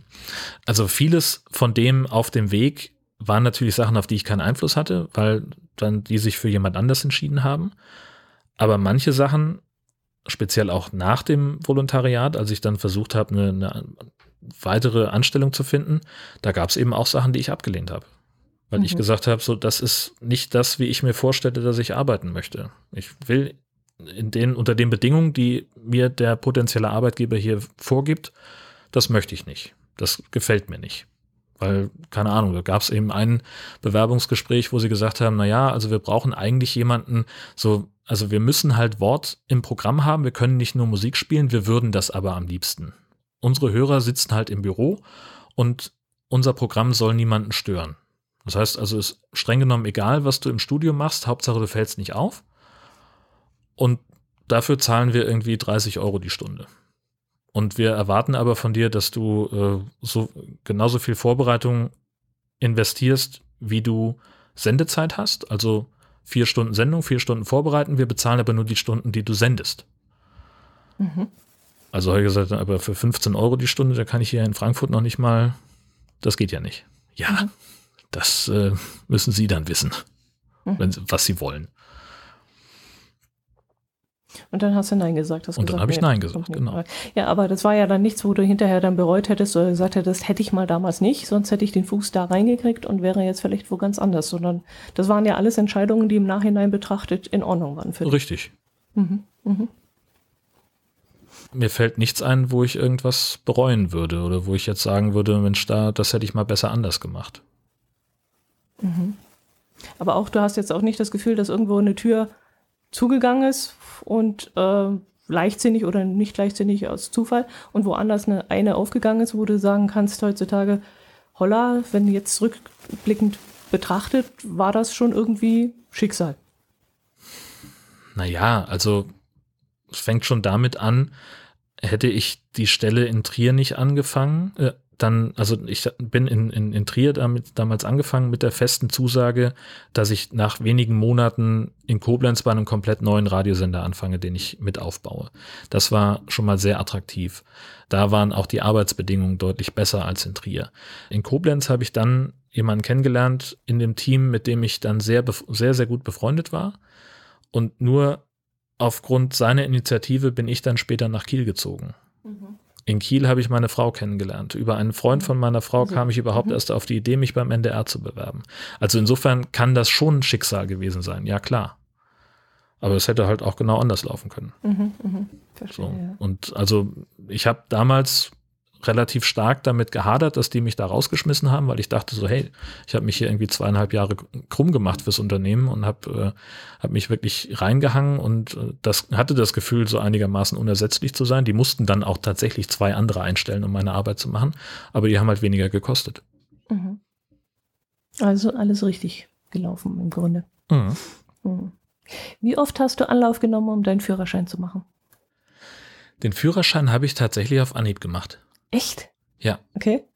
Lief alles glatt? Ich hatte, also ähm, das war so auch bei uns im, im Freundeskreis und, und auch bei meinen Eltern so die Philosophie, wenn in der Praxis irgendwas schief geht, das kann immer passieren. Aber wer in der Theorie durchfällt, der hat einfach nicht gelernt, der war nicht fleißig. So. Okay. Ähm, weil wir ja alle Materialien hatten. So, wir hatten die ganzen Bögen, wir hatten die, die Antworten dazu. Du musstest ja im Prinzip nur in Anführungszeichen auswendig lernen. Mhm. Und ähm, das hat tatsächlich sehr gut funktioniert. Und ich hatte eben das Glück, dass in der Prüfung nicht schief ging. Und dass mhm. alles geklappt hat. Also ich war bei ein paar Sachen, meine ich mich zu erinnern, einigermaßen unsicher. Aber die kamen dann halt nicht dran. Also ich, ich hat, kon, musste halt genau so einparken, wie es zufällig gut konnte. Und äh, auch sonst gab es in der, äh, also diese typischen Fallen, wo man so reintippt, äh, ne? also nächste Möglichkeit links. Und dann ist aber die nächste, die kommt, eine Einbahnstraße, wo du nicht abbiegen darfst oder sowas. Mhm. So, das wusste ich, dass sowas passieren kann, da war ich darauf vorbereitet. Alles andere, ich hatte halt auch Glück, es war irgendwie früh am, am Tag, irgendwie um, um acht oder so haben wir uns getroffen. Ähm, und, und ich war dann irgendwie um neun dran, also war der Berufsverkehr auch schon durch und es war halt wirklich so ein, ein lahmer Vormittag in der Kleinstadt, äh, wo jetzt auch nicht irgendwie Situationen waren, wo der, wo es irgendwelche Schwierigkeiten gegeben hatte. Mein Fahrlehrer war begnadet darin, den, den Prüfer zuzulabern. Ähm, das war auch, also hat er auch vorher angekündigt. Also er hat, der war die ganze Zeit nur am Labern und hat von seinem USA-Urlaub erzählt und wie toll das war und also ich glaube, wenn der, wenn es damals schon Smartphones gegeben hätte, hätte er ihm auch Fotos gezeigt.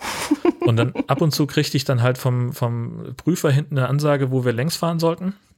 Und dann war halt dann irgendwann, waren wir an der Fahrschule und er guckte dann wieder so, ja, ach, Sie hatten ja schon Geburtstag, ja, bitte, hier ist Ihr Führerschein. Herzlichen Glückwunsch. so, und äh, dann weiß ich noch, dass danach dann meine Mutter ganz furchtbar konsterniert war, dass ich gesagt habe, natürlich fahre ich nach Hause und sie war, oh Gott, nein, warum? Aber hat sich dann auch offenbar, weiß ich nicht, also ihr hat das nicht gepasst, sie wäre gerne selber gefahren. und sie hat es, glaube ich, auch, sie hat es nie gesagt. Aber äh, sie fand das, glaube ich, äh, also die, die erste Fahrt mit mir, äh, die hat ihr überhaupt nicht gefallen. Mm. Das, sie war da, glaube ich, sehr. ja, betreutes Fahren gab es noch nicht damals. Nee, eben, genau. Und äh, meine Mutter ist sowieso äh, jemand, die, die ist so, so ein klassischer äh, Backseat-Driver, ne? so die also auch heute noch ähm, kann das mal passieren, wenn, wenn, also wenn wir, wenn ich meine Eltern im Auto habe, keine Ahnung, weil wir vielleicht irgendwie von der Familienfeier nach Hause fahren oder wir sind hier irgendwie unterwegs. Ähm, das war schon immer so und das hat sich auch seitdem, glaube ich, nicht geändert. Die trinkt nicht, äh, wenn, wenn, also wir vereinbaren dann, wer fährt. Mhm. Aber sie trinkt dann trotzdem nicht, damit oh. sie im Zweifelsfall fahren könnte. Und sie oh. bleibt auch wach während der Fahrt. Und dann oh, kannst du das mal haben, dass dann so nachts auf der Autobahn nichts los, hast noch 100 Kilometer nach Hause, kommt dann so, ich glaube 140 reicht. So was möchtest nicht. du nicht im nee, nee, nee. haben. Hatten, also hatten wir lange nicht und äh, also wir hatten dann äh, aber auch so Situationen, dass, keine Ahnung, da war ich schon bin ich schon zehn Jahre Auto gefahren und wir, sie sitzt neben mir im Auto und ich hatte, das war auch mein inzwischen drittes oder viertes eigenes, ein Twingo. Wir fahren durch die Stadt und irgendjemand schneidet mich und sie drückt vom, will von der Beifahrerseite aus hupen. Und beim Twingo ist die, die Hupe nicht im Lenkrad, sondern am, am Lichtschalter, irgendwie so ein Außenknopf. Und ich habe nur gesagt, wenn du auf ein Airbag drücken willst, nimm deinen eigenen, aber greif mir nicht ins Lenkrad. Und wir hatten irgendwie so eine Situation, wo ich wirklich auf der Autobahn auf dem Parkplatz gefahren bin und habe gesagt, du fährst sowieso schon, dann mach es jetzt auch komplett. Ich habe keinen Bock mehr. Oh, da war sie beleidigt, aber danach hatten wir eine ganze Weile keinen Streit mehr übers Fahren. Oh nee, das möchtest du nicht im Auto sitzen haben. Nee, nee, echt nicht. Aber ich habe tatsächlich gemerkt, ich bin, äh, ich bin genauso dann gewesen. Also ich hatte, ich hatte ein bisschen Vorsprung mein, meinen Freunden gegenüber, ich bin sehr spät eingeschult worden, habe dann ein Jahr wiederholt. Ähm, und ich war halt dann in der Klasse, äh, in der Oberstufe war ich dann einer der ersten, die den Führerschein hatten. Mhm. Und äh, natürlich war es dann irgendwann so, dass dann immer mehr FührerscheininhaberInnen nachrückten. Äh, und äh, meine äh, Freundin von mir, die war dann, also damals hat sie dann auch gesagt, so jetzt du bist jetzt die ganze Zeit immer gefahren, jetzt ich übernehme das mal. Und dann war es halt wirklich so, dass wir, weiß ich, wir sollten für die Schule irgendwie ein Projekt machen und sind dann zu einer Unibibliothek gefahren und sie hat gesagt, ich fahre. Mhm. Und da hatte sie gerade irgendwie drei Wochen den Führerschein und ich war ein furchtbarer Beifahrer. Ich war, es war ganz, ganz schrecklich. Ich schäme mich da heute noch für, wie ich mich in diesem Auto verhalten habe. Äh, aber sie ist auch wirklich wahnsinnig weit rechts gefahren. Gottes, ich hatte richtig Angst. Ja. Und später, da, oh, da fällt mir gerade noch ein, später im Volontariat, da hatte ich dann eine Kollegin, äh, die aus Berlin zu uns gekommen war und die mit Ende 20 dann erst da den Führerschein gemacht hat, weil sie den in Berlin halt nicht brauchte. Und dann hatte sie den irgendwann und sie war ganz stolz und wir sind abends zusammen zu einem Pressetermin gefahren und sie hat dann gefragt, ob das okay wäre, wenn sie fährt. Ich sage, selbstverständlich. Ich habe ihr das Auto aus der Tiefgarage gefahren, weil sie sich nicht getraut hat. Dann haben wir getauscht und sie war gerade auch irgendwie ein paar Wochen fertig. Also das war noch nicht, war noch kein sicheres Fahren. Und das Schlimmste war eigentlich, dass sie dann auf einer Bundesstraße in einer Linkskurve auf dem Weg zu einem Brückenpfeiler nach unten guckt und sagte so, wo war jetzt der fünfte Gang nochmal? ich bin ein furchtbar schlechter Beifahrer. Das habe ich von meiner Mutter geerbt. Okay. Da müsste man eigentlich äh, lernen, dass man das nicht so macht, aber das als schlechtes Beispiel nehmen und ja. anders werden. Aber macht ja, man nicht, ja? Dann ist man dann doch wieder. Wie war es denn bei dir eigentlich mit Führerschein? Du hast ja mehrere gleich gemacht, haben wir ich gelernt. Zwei gemacht, ja. Erst das Auto, den Autoführerschein. Motorrad durfte ich nicht, weil mein Bruder damals einen schweren Motorradunfall hatte. Und da war in unserer Familie eigentlich das Motorradfahren verboten worden. Mit 18 hatte ich da ehrlich gesagt auch noch keine Lust, Motorrad zu fahren. Und dann habe ich einen Autoführerschein gemacht. Und ich habe ihn gemacht drei Wochen vorher, bevor meinem 18. Und äh, wir haben die Strecke eigentlich alles ganz gut gemeistert. Bloß an einer Stelle soll, fuhr vor mir ein Traktor. Ist jetzt mhm. im Allgäu nichts Außergewöhnliches. Der fuhr auch äußerst rechts, aber die Kurve war halt unübersichtlich und ich war mir jetzt nicht sicher, ob ich an der Stelle überholen darf oder ob ich ihn überholen darf, wenn der so schön weit rechts fährt und so und war mir unsicher. Und der Fahrprüfer, der hat die ganze Zeit, und das fand ich eher nervig, du hast das gerade so hervorgehoben, als wenn das angenehm gewesen wäre, der hat sich mit dem Fahrlehrer unterhalten und hat immer in so einem monotonen Singsang, ja, ich finde ja, dass die, äh, die, die Bundesregierung da in diesem Fall vorne rechts eine ganz andere Prognose vorausgesetzt hat und an der nächsten links, weißt du, so immer so gesprochen. Wie geil. Und das hat mich wahnsinnig gemacht. Ich wollte ihm ja. ja. nicht zuhören, ich wollte klare Ansagen haben. Ja, ja, ja. So, und an der Stelle ist er plötzlich ganz still geworden. Und das hat natürlich meine Panik noch äh, verstärkt, weil ich wirklich mit der Situation nicht umgehen konnte. Ja. Dann fing hinter mir noch ein Auto an zu drängeln und oh, immer links auszuscheren. Ja. Und jetzt war die Option machen oder nicht machen. Und da habe ich gedacht, nee, machst du jetzt nicht. Und irgendwann war die Übersicht so gut, dass ich überholen konnte. Dann habe ich hier Schulterblick, äh, ja. Spiegelblick, keine Ahnung, Blinker setzen, überholen. In dem Moment überholt der hinter mir auch und wir waren zu dritt nebeneinander. Oh nein. Und bei uns war immer die Devise, wenn der Fahrprüfer sagt, okay, zurück zur, äh, zum, zum TÜV, TÜV ja. dann ist die Sache gelaufen. Mhm. Und wir fahren weiter und da war eben die Ausfahrt Richtung TÜV und da sagt er, ja, dann fahren wir mal zurück zum TÜV. Und dann war für mich schon erledigt, okay, das war's. Ja. Jetzt war aber so, ich hatte immer Probleme beim seitwärts einparken. Mhm. Und kurz vorm TÜV sagt er, ach, da ist so eine schöne Parklücke, parken Sie doch bitte nochmal ein. Und ich in meiner Wut, ich war so stinkig und dachte mir, du Säckel, warum muss ich jetzt bitte schön jetzt noch die einparken? Meter, obwohl es schon gelaufen ist. Jetzt, ja, es ist doch schon gelaufen. Was willst du eigentlich noch von mir? Ja. Und parke ein und krieg's in einem Aufwasch hin, gucke rechts zu meinem Fahrlehrer und so richtig so, so, jetzt habe ich es dir mal gezeigt. Brachte ja alles nichts mehr, dachte ich. Ja. Fahr zurück zum TÜV-Gelände, mein, äh, mein Fahrlehrer steigt aus und macht übers Auto hinweg zu meiner Mutter den Daumen hoch. Meine Mutter, damals noch CB-Funkerin, nimmt ja. das CB-Funkgerät, ruft meinen Vater und sagt, sie hat bestanden. Und ich drehe mich um und denke mir, okay, machen wir einen neuen Termin. und der Fahrprüfer sagt zu mir, naja, Sie wissen ja dann, und ich, ja, ich weiß ja dann, den Führerschein kriegen sie dann aber erst an ihrem Geburtstag. Und dann hat es bei mir natürlich gerattert. und ich dann, ja wie, habe ich, hab ich bestanden? Und er hat gesagt, ja natürlich haben sie bestanden. Habe ich gesagt, ja und da am alten Berg, was war das für ein Problem? Äh, da, da, war ich doch schuld. Da sagt er, nee, sie haben sich absolut richtig verhalten. Das hinter uns war ein Vollidiot. Guck mal. Das hätte er doch gleich sagen können, sag mal. Der hätte doch dann hinterher sagen können, machen Sie sich keine Gedanken.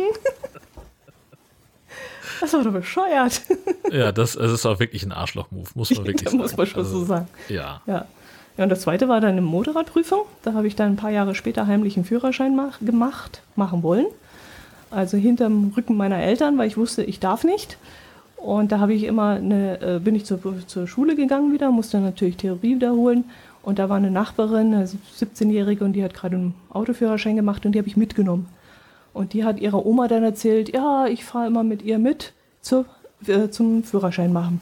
Und dann hat mein Vater natürlich irgendwann erfahren, dass ich einen Führerschein mache. Ach, ja. War natürlich dumm. Hätte man war, auch vorher mal drüber sprechen können. So. Hätte man vielleicht machen können, aber er hätte es verboten. Nee, ich meine du mit ihr. Ach so, mit ihr. Du hättest natürlich ihr auch sagen können, wehe, du erzählst irgendjemandem was. Ja, konnte ich so jetzt. Ja, gut, hätte ich vielleicht. Das wäre schlau gewesen. Hm, wäre vielleicht schlau gewesen, ja. Ja, ja. ja und dann war es irgendwann durch und ich habe den stand kurz vor der Prüfung und ähm, wir fahren los und äh, das Motorrad fängt an zu zuckeln und ich, ach, guck, äh, wir müssen vorher noch tanken. Habe dann auf Reserve umgestellt und sag über Funk meinem Fahrlehrer, du, wir müssen nachher noch tanken, bevor wir zur Prüfung fahren äh, Benzin ist alle. Ja, okay, machen wir dann noch. fahren wir hin zum, zum Prüfungsgelände. Er wusste, dass wir an achter oder neunter Stelle sind oder so. Plötzlich kommt der Prüfer raus und sagt, die andere Fahrschule hat abgesagt, wir fangen mit Ihnen an. Wir rauf aufs Motorrad, los meine Kurven da gefahren, meine Bremsübungen und was ich da immer alles vorführen musste. Auf einem separaten, abgeschlossenen mhm. Gelände war das immer so, Bremsen zeigen, dass man Vollbremsung machen kann und ausweichen und so ein Kram. Und irgendwann so, jetzt fahren wir auf die Landstraße, Landstraße gemacht und dann rauf auf die Autobahn. Beschleunigungsstreifen und plötzlich wupp, wupp, wupp, wupp, oh wupp. nein. Benzin alle. Ich halt an und ich höre nur meinen Fahrlehrer, fahr weiter, fahr weiter, mach die Maschine wieder an, mach die Kiste wieder an. ja, wie denn? die Kiste wieder an. Du bist durchgefallen, wenn du die Kiste nicht ankriegst. und ich da gestanden und nur, Otto, wir haben nicht getankt. Benzin ist alle. So, dann habe ich die Maschine an den Straßenrand gestellt, bin dann zum, Fahrzeug, äh, zum, zum Begleitfahrzeug, bin eingestiegen. Es war Totenstille in dem Auto. Es war noch ein anderer Fahrschüler drin, der wollte eigentlich hinterher Prüfung machen mit dem Motorrad. Ja. Zurückgefahren, der Fahrprüfer verschwunden. Zehn Minuten nicht rausgekommen. Als er wieder rauskam, hat er seinen Fahrlehrer angeschnauzt. Otto, so eine Schweinerei will ich nicht nochmal erleben. Das kommt mir nicht nochmal vor kommt zu mir und sagt, Sie haben den Führerschein, denn Schuld ist der Fahrzeughalter, nicht der Fahrzeugführer. Ach, guck mal.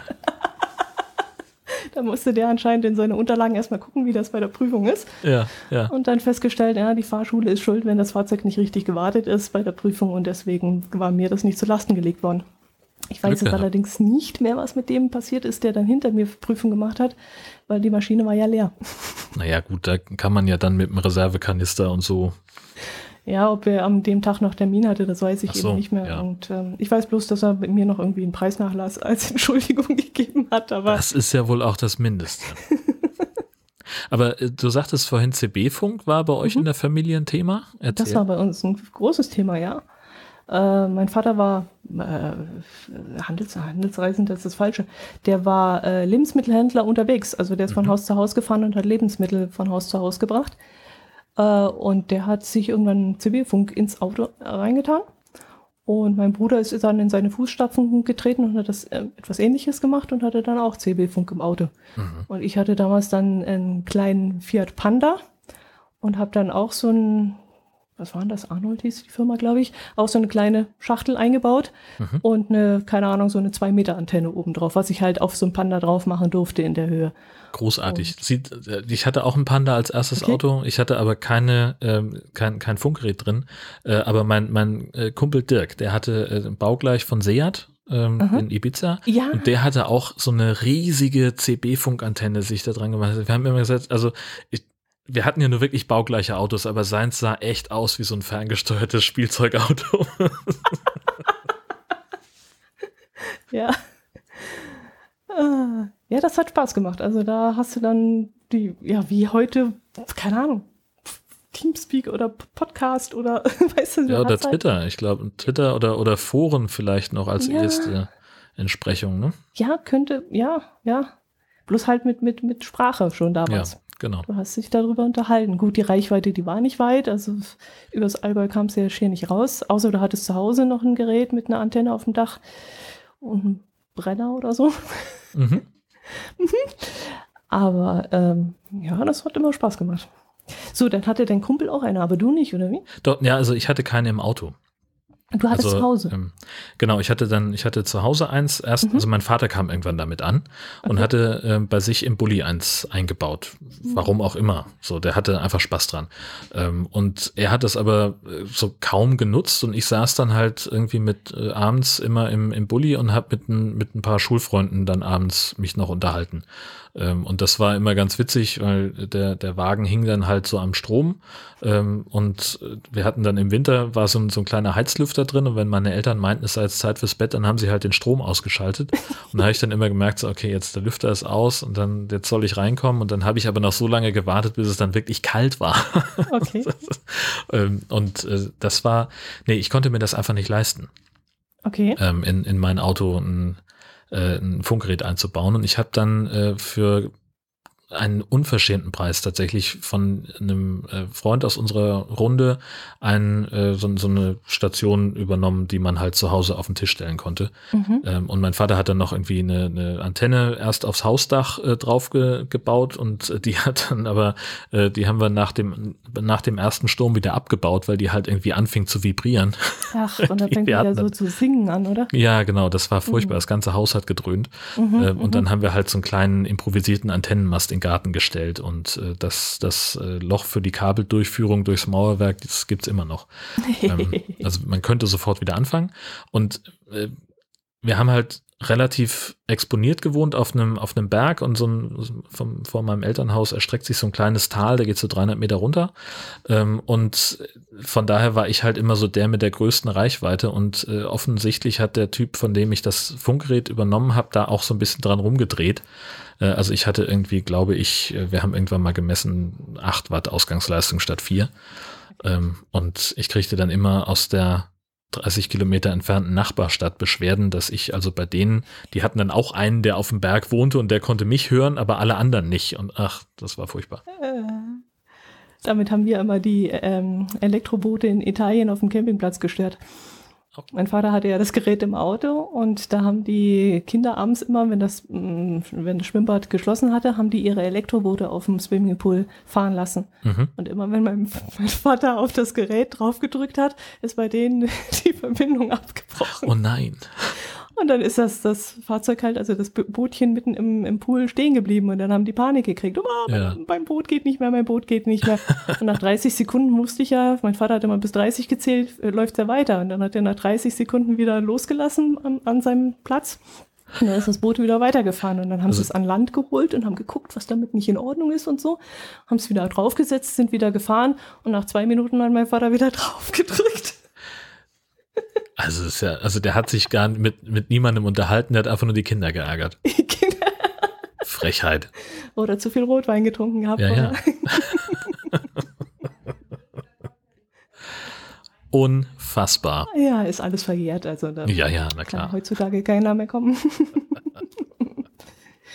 so, so. Hast du dann auch immer so Karten gehabt und hast die verschickt mit deinem Namen drauf, mit deinem Nickname? Äh, gar nicht mal. Das war bei uns nicht so ein, so ein Riesenthema. Hm? Ähm, ja, weil ich habe ja, also ich habe zwar eine relativ große Reichweite gehabt äh, mhm. an, wegen der Sendeleistung, ähm, ich habe aber die, die Leute auf der Gegenseite ja nie gehört. Ach so. Und so, weißt du, also ich habe dann so, ja, ich habe dann mal, also irgendwann ging das los mit Packet Radio, da konnte man dann also so ein kleines Modem zum Computer hinmachen. Okay. Äh, und das habe ich dann eine Zeit lang gemacht und da hatten, da musste man dann auch diesen, diesen Rauschunterdrücker weiter aufdrehen. Ähm, und da habe ich äh, erstmal gemerkt, was für eine, für eine Wahnsinnsreichweite ich da hatte. Ähm, und da haben wir so ein paar, äh, da haben wir, haben sich ein paar gemeldet, die gerne von mir eine Karte haben wollten. Mhm. Ähm, das, das ging dann hin und her. Mich hat das wirklich nie interessiert. Okay. Hast du auch mal bei so Fuchsjagden mitgemacht? Äh, nein, ich glaube nicht. Erklär mal. Ähm, das war halt, also ich habe dann irgendwie so, so, ein paar Leute kennengelernt, die halt so, so einen Verein hatten. So ein Funkverein. Man muss mhm. ja immer in Deutschland einen Verein haben für alles.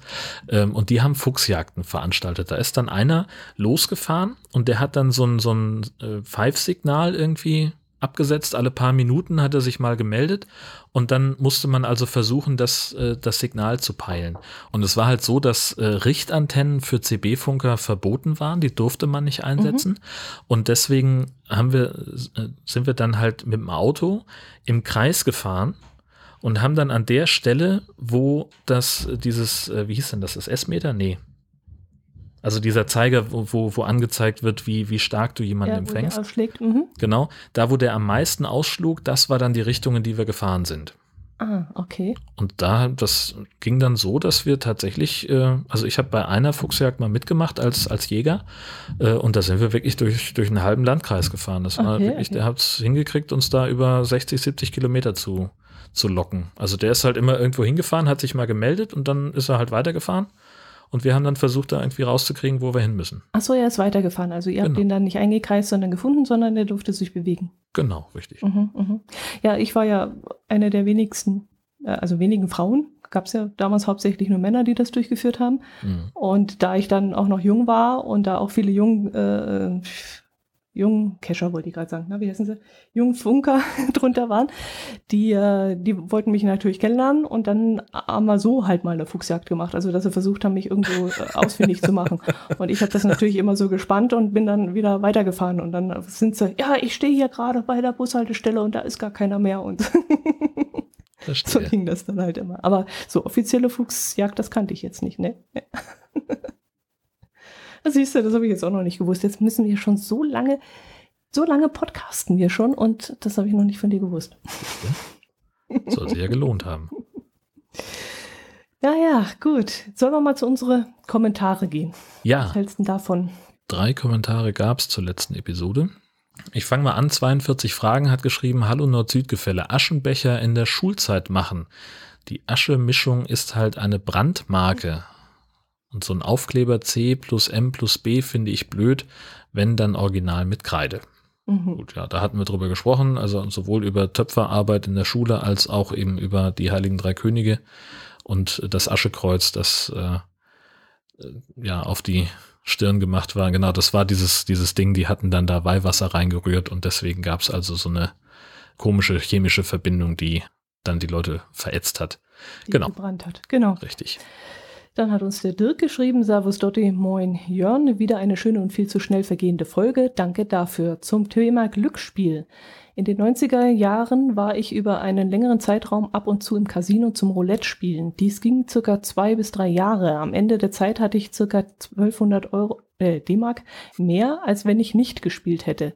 Der Trick war, ich habe jedes Mal 100 D-Mark eingesetzt, waren diese verloren, bin ich nach Hause gefahren, in Klammer Verlustminimierung. Hatte ich mehr als 200 D-Mark, habe ich 200 D-Mark in die Tasche gesteckt, nicht mehr angerührt und nur mit dem Rest weitergespielt. Dieses Einwegventil gab es dann alle 50 Mark Gewinnmaximierung. Es gab auch Abende, wo ich zwischen 20 und 190 Mark pendelte und bin dann nach ein paar Stunden wieder mit 100 Mark nach Hause. Man darf halt bei Verlust nicht sagen, ich hole mir nochmal Chips, dann bekomme ich, das bekomme ich wieder rein. Und bei Gewinn nicht, der Abend läuft super, immer weiterspielen. Trotz aller Taktik war sicherlich auch viel Glück dabei. Gruß Dirk. PS, sorry, der muss noch sein, weil ich das Wort mehrfach erwähnt habe. Ich werde mal eine Bäckerei aufmachen mit Lotto-Ecke und angeschlossener Galerie. Ich nenne sie Brotlose Kunst. Ha, da, da, da, da. Ja, aber das ist tatsächlich etwas, äh, was auch der Croupier damals gesagt hat, als wir uns, als er uns das Roulette-Spiel erklärt hat. Die Frage ist nicht, ob die Bank gewinnt, sondern wann. Ja. Und das muss einem immer klar sein. Und das hat er uns eben auch sehr deutlich gesagt. Machen, setzen Sie sich ein Limit, mhm. was Sie einsetzen wollen und gehen Sie dann nach Hause und hören Sie dann auf zu spielen, wenn dieses Limit erreicht ist, sonst mhm. geht die ganze Geschichte schief. Ich hatte damals ein pinkfarbenes Jackett mit Schulterpolster. Ich mhm. bin Schulterpolster Jahre alt. Und pinkfarbene Jacketts Jahre alt. Ja, genau. Auch noch so ein Fall. Auch nicht so. Und da habe ich immer in die linke Tasche das Geld gesteckt, was ich verspiele, und in die rechte die Hälfte vom Gewinn. Und so war das eben die gleiche, der gleiche Trick, den ich da angewandt habe, genau. Wolfgang Gross schreibt noch, Hallo Dotti, hallo Jörn, Glücksspiel, wer es braucht, soll spielen dürfen. Kabinen, egal wer eine will. Erst vor circa drei Wochen hat ein Spätzl sich gemeldet, kleinere Kabinen gibt es für Geld bei seinem Nachbarn in Oberhaching zu kaufen. Wenn jemand Interesse hat, spiele ich gern den Vermittler. Impfungen. Vor einigen Wochen hat mich der Hausarzt aufgefordert, mich anzumelden, was auch passierte. Meine Frau hatte ein nettes Gespräch mit einer Mitarbeiterin des zuständigen Impfzentrums. Der Schluss war, das Impfzentrum meldet sich wieder, hat es bis heute nicht getan, so viel von mir aus Bayern. Servus, Wolfgang. Hm, das ist schade, denn ich hatte eben bei uns so im Umkreis das Gefühl, dass es bei uns relativ gut läuft, jetzt gerade mit den Impfungen und auch mit dem Online-System, das wir da haben, mit der Anmeldung, äh, funktioniert das eigentlich ganz gut. Ja. Schade, dass er da so schlechte Erfahrungen gemacht hat. Naja, aber das ist ja auch eine wertvolle Information sozusagen, ne? dass es halt an einigen Stellen vielleicht besser und an anderen schlechter läuft. Das ist ja mhm. auch je nachdem, wie der jeweilige Kreis sich organisiert. Ja, Stelle ich ja. mir vor zumindest. Also ich glaube nicht, dass das eine ähm, landesweit identische Sache ist. Naja, aber wenn man das online anmeldet, das ist ja eine landesweite Internetseite, müsste das eigentlich ganz gut laufen. Hm. Ja, also das ist bei uns ist es halt auch wieder äh, wieder ganz unterschiedlicher zu, zu der Strategie in Bayern. Wir haben halt landesweit werden die Termine vergeben, aber der Betrieb mhm. der Impfzentren liegt im Prinzip beim Kreis, die dann wieder jemanden beauftragen, der in der Regel das DRK ist. Ah. Für die Durchführung und die Logistik oder halt technisches Hilfswerk oder sowas. Also die mhm. äh, stellen mhm. die Kreise, die, die Kreise stellen die Räumlichkeiten und äh, so die, die Organisation und die Logistik vor Ort, die Abwicklung, das passiert dann über wieder jemand anderen. Mhm. Und ähm, da gibt's halt große Unterschiede. So, und du kannst dich halt in Schleswig-Holstein, wenn du impfberechtigt bist, äh, ist es egal, wo du wohnst, du kannst in jedem der landesweit äh, knapp 30 Impfzentren dir einen Termin klicken. So da, wo halt was frei ist. Du bist nicht auf das Impfzentrum bei dir vor der Haustür angewiesen. Ach so, okay, ja. nee. Wenn okay. du willens und in der Lage bist, einmal quer durchs Land zu fahren, weil da eben ein Termin für dich frei ist, dann kannst du das selbstverständlich tun.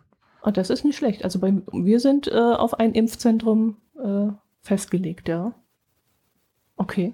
Wobei es bei uns jetzt verschiedene Möglichkeiten gibt. Seit diese, diese Woche können ja die Ärzte impfen. Mhm. Und ich habe jetzt eine Nachbarin, die ist äh, sowohl, hat sie sich online angemeldet und hat jetzt auch einen, äh, eine Impfzuweisung gekriegt. Sie darf sich also einen Termin aussuchen, wann sie gehen möchte. Dann hat sie vom Hausarzt die Meldung gekriegt, sie kann diese Woche zu ihm kommen und sich impfen lassen. Und äh, bei uns ist auch noch ein Impfbus unterwegs. Also da ist das ähm, Impfmittel in diesem Bus gelagert, in diesem gekühlten. Und da kommt er einmal in der Woche hierher und äh, dann können eine Zahl X, 70 Leute oder so oder 100 Leute, äh, können dann dorthin gehen und sich dort impfen lassen. Ja, also wir hatten auch so mobile Impfteams, die halt mhm. ganz gezielt äh, Altenheime angefahren sind, äh, Behinderteneinrichtungen anfahren jetzt gerade. Ähm, das sind aber, ich weiß nicht, ich glaube zehn, die dann in, in kleinen Gruppen unterwegs sind. Ich glaube zu viert sind die. Ähm, und die fahren dann irgendwo melden sich irgendwo an in einer Einrichtung und sagen, mhm. dann kommen wir und impfen da halt jeden, der möchte. Okay. Oder jeden, der darf und möchte. Mhm, also halt okay.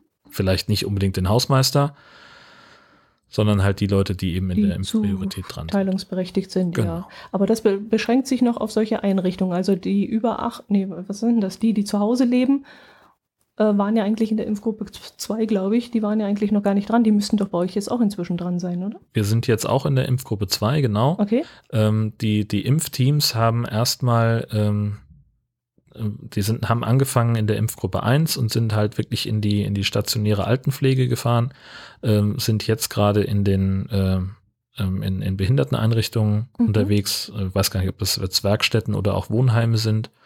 Ähm, und die machen ich weiß gar nicht, wie die dann weitermachen danach, ob die dann, die werden wahrscheinlich auch noch irgendwie weiter ein, eingesetzt werden. Aber halt, bisher war es halt so, dass die Leute, die ähm, wegen Alters beispielsweise in der, in der Impfung dran wären, die sind, die aber nicht in der Pflegeeinrichtung leben, sondern die zu Hause sind und, mhm. und nicht rauskommen, äh, weil sie vielleicht bettlägerig sind, ähm, die sind bisher immer rausgefallen. Und die sind jetzt also durch die Hausarztimpfung werden die quasi bedient mhm. Ah, okay. ne, über den Hausbesuch dann. Okay. Das ist jetzt aber auch relativ neu. Mhm, okay. Ja, ich habe schon das Gefühl, dass es vorangeht, muss ich ehrlich sagen. Also wenn ich jetzt um uns herum so gucke, die alten Leute, da sind alle schon freudestrahlend, äh, dass sie jetzt endlich drankommen und dass es losgeht und dass sich was bewegt. Ja, Genau, ist auch, also den, den Eindruck, den meine Frau hat, ne, wenn sie irgendwo äh, Haustürbesuche macht oder bei, bei Trauergesprächen sitzt oder sowas, ähm, dass da die, die Leutchen auch ganz beseelt sind und äh, ganz froh einfach erzählen, dass sie jetzt dran sind, dass sie einen Termin haben oder dass sie schon durchgeimpft sind und dass sie sich einfach darüber freuen, dass sie jetzt ihre Freundinnen wieder treffen können oder ihre Familienmitglieder, dass mhm. sie da einfach ein sichereres Gefühl haben ähm, natürlich gelten auch für die Leute, die geimpft sind, die Regeln weiter, aber wenn du halt sagst, okay, ich treffe mich jetzt halt noch nicht mal mit den Leuten, mit denen ich theoretisch dürfte, weil es halt so gefährlich ist, mhm. dass du dann halt so dich wieder so ein bisschen öffnen kannst gesellschaftlich ja, sozusagen. Ne? Das aber auch, hm, ich weiß nicht, ob ich mich da anders fühle, wenn ich geimpft bin, weil es ist ja es ist ja eigentlich, ja, eine egoistische Sache will ich nicht sagen, aber es ist ja eigentlich, du schützt dich selber in dem ersten Moment. Ja. Aber du schützt der andere nicht. Und ja. von dem her solltest du ja dein Verhalten nicht ändern. Es müsste zwar jeder animiert werden, weil es ja so, weil ja so viele Egoisten offensichtlich geworden sind in dieser Pandemiezeit, müsste jetzt eigentlich jeder begeistert sein, sich endlich schützen zu können. Aber umgekehrt ist es ja immer noch so, dass man, dass man ja andere trotzdem noch anstecken kann nach aktuellem Stand. Ja. Und also von dem her muss man ja immer noch vorsichtig sein. Ja, genau. Also auch nicht, nicht falsch verstehen. Ne? Es geht um, um Leute, die sich freiwillig so sehr isoliert haben, dass sie halt überhaupt keine Kontakte mehr hatten. Okay. In einer Generation, die halt viel geselliger ist, als, als wir das noch waren oder, oder noch sind. Ne? Also in, in, es gibt ja, also die, die Generation meiner Großeltern, die waren halt einfach, ähm, die, die sind halt einfach sehr äh, drauf bedacht, ne? Die sind in die Kneipe gegangen, die waren in Vereinen aktiv, die haben Fahrten gemacht, die haben sich mit den Nachbarn gut verstanden und sowas, was also für mich tatsächlich bisher immer mehr ein notwendiges Übel war, sozusagen. Also Nachbarn sind halt da und man muss sich irgendwie mit denen auseinandersetzen. Aber erst seitdem ich in Husum wohne, tatsächlich kann ich sagen, habe ich nette Nachbarn. Ähm, ich hatte, also die waren, nee, ach, das ist auch blöd gesagt. Also die, die Nachbarn, die ich hatte, die waren in der Regel alle sehr nett. Mit denen hatte ich aber nicht mehr zu tun als unbedingt notwendig. Und erst seitdem ich in Husum bin, ist es so, dass ich halt auch durchaus mal äh, freiwillig mich länger mit denen unterhalte oder ein Gespräch initiiere. Ne? Nicht, nicht einfach stehen bleibe und nett bin, weil mich jemand anspricht, sondern dass ich halt auch sage, Mensch, das ist ein netter Kerl, mit dem rede ich gerne. Oder hier von dem einen, da hat jetzt äh, kommentarlos irgendein äh, Lieferdienst einen Satz Sommerreifen bei uns auf der Treppe abgelegt. Dann bin ich halt rübergegangen, habe ihm Bescheid gesagt und habe ihm natürlich auch dabei geholfen, das Paket rüberzutragen, weil es halt zweimal zwei Reifen in einem Paket waren, damit er nicht doppelt laufen muss. Sowas. Das hätte ich wahrscheinlich irgendwie keine Ahnung, in einer der zahlreichen anderen Wohnungen, die ich bisher hatte, nicht gemacht. So, und diese Leute, ähm, die jetzt halt, ähm, genau, das, da wollte ich ja eigentlich drauf hinaus, äh, die, die ganzen alten Leutchen, die äh, das halt noch ganz anders leben, diesen Kontakt zu anderen Menschen, ähm, die, die noch deutlich sozialer sind als, als ich, ja, Stubenhocker, ähm, für die ist es halt echt eine große Belastung, dass sie nicht rausgehen können. Mhm. So, und, und die können jetzt halt sagen, okay, zumindest mit der Impfung bin ich jetzt so weit, dass ich sagen kann, ich treffe mich wieder mit meiner besten Freundin, die ich seit einem halben Jahr nicht gesehen habe oder mit der ich nur telefonieren konnte, weil wir jetzt beide geimpft sind und dann können wir uns beide sicher sein, dass wir zumindest dann wieder auf Abstand gehen können und uns treffen können und nicht mehr nur telefonieren müssen. Ja, aber ist das eine altersabhängige Sache. Ich habe immer so das Gefühl, dass in jeder Altersgruppe welche sind, die, die es nötiger hätten, diesen Kontakt zu haben und andere, die es, äh, denen es besser geht, auch obwohl sie alleine sind. Ja. Ähm, ist das dieses berühmte, im Alter ist man einsam und jetzt doppelt froh, dass man wieder Kontakt haben kann? Ich glaube, es ist beides. Okay. Ähm, also ich glaube, dass äh, Leute aus unserer Generation ähm, die, die sich zu Hause verbarrikadieren, in Anführungszeichen, dass die halt andere Möglichkeiten haben. Mhm. Äh, also, weißt du, unser eins, wir können halt im Zweifelsfall uns abends mit ein paar Leuten zu, einer, zu einem Videochat verabreden und sehen uns dann trotzdem, aber halt übers Internet, anstatt einfach nur zu telefonieren. Meinst du, das ist so ein Beispiel. großer Unterschied? Ich denke schon. Okay. Ich denke, für, für einige macht das wirklich einen Unterschied. Obwohl sie damit nicht aufgewachsen sind mit diesem, dieser Bildtechnik, Reicht Ihnen nicht dieses Telefonieren im Grunde auch? Also ich muss, ich kann für mich sagen, ähm, dass ich, äh, also abgesehen von den Leuten, mit denen ich regelmäßig podcaste, eigentlich mich mit Leuten verabrede. Wir haben halt diese eine Rollenspielgruppe und wir haben ein paar Leute, die regelmäßig gemeinsam im, im Videochat abhängen. Und das ist jetzt nichts, was ich persönlich regelmäßig mache, aber ähm, das, äh, ich mag das eigentlich immer, wenn, wenn ich mal dazu komme. Mhm. Die treffen sich halt meistens erst, wenn ich schon im Bett bin, weil ich halt so ein Frühschläfer bin. Mhm. Und das, ich weiß, dass, dass einige Leute ähm, darüber auch sagen, dass sie das so ein bisschen durch die aktuelle Situation gebracht hat, dass sie so als, ähm, als Videochat als, als Ersatz für, für echte Treffen mhm. haben. Okay. Also ich hatte eher den Eindruck, dass gerade die Älteren damit besser klarkommen, weil sie eher erkennen, worum es geht. Also ich habe irgendwie den Eindruck, sie, sie sind sich der Gefahr bewusst und äh, können das besser einschätzen und besser einhalten.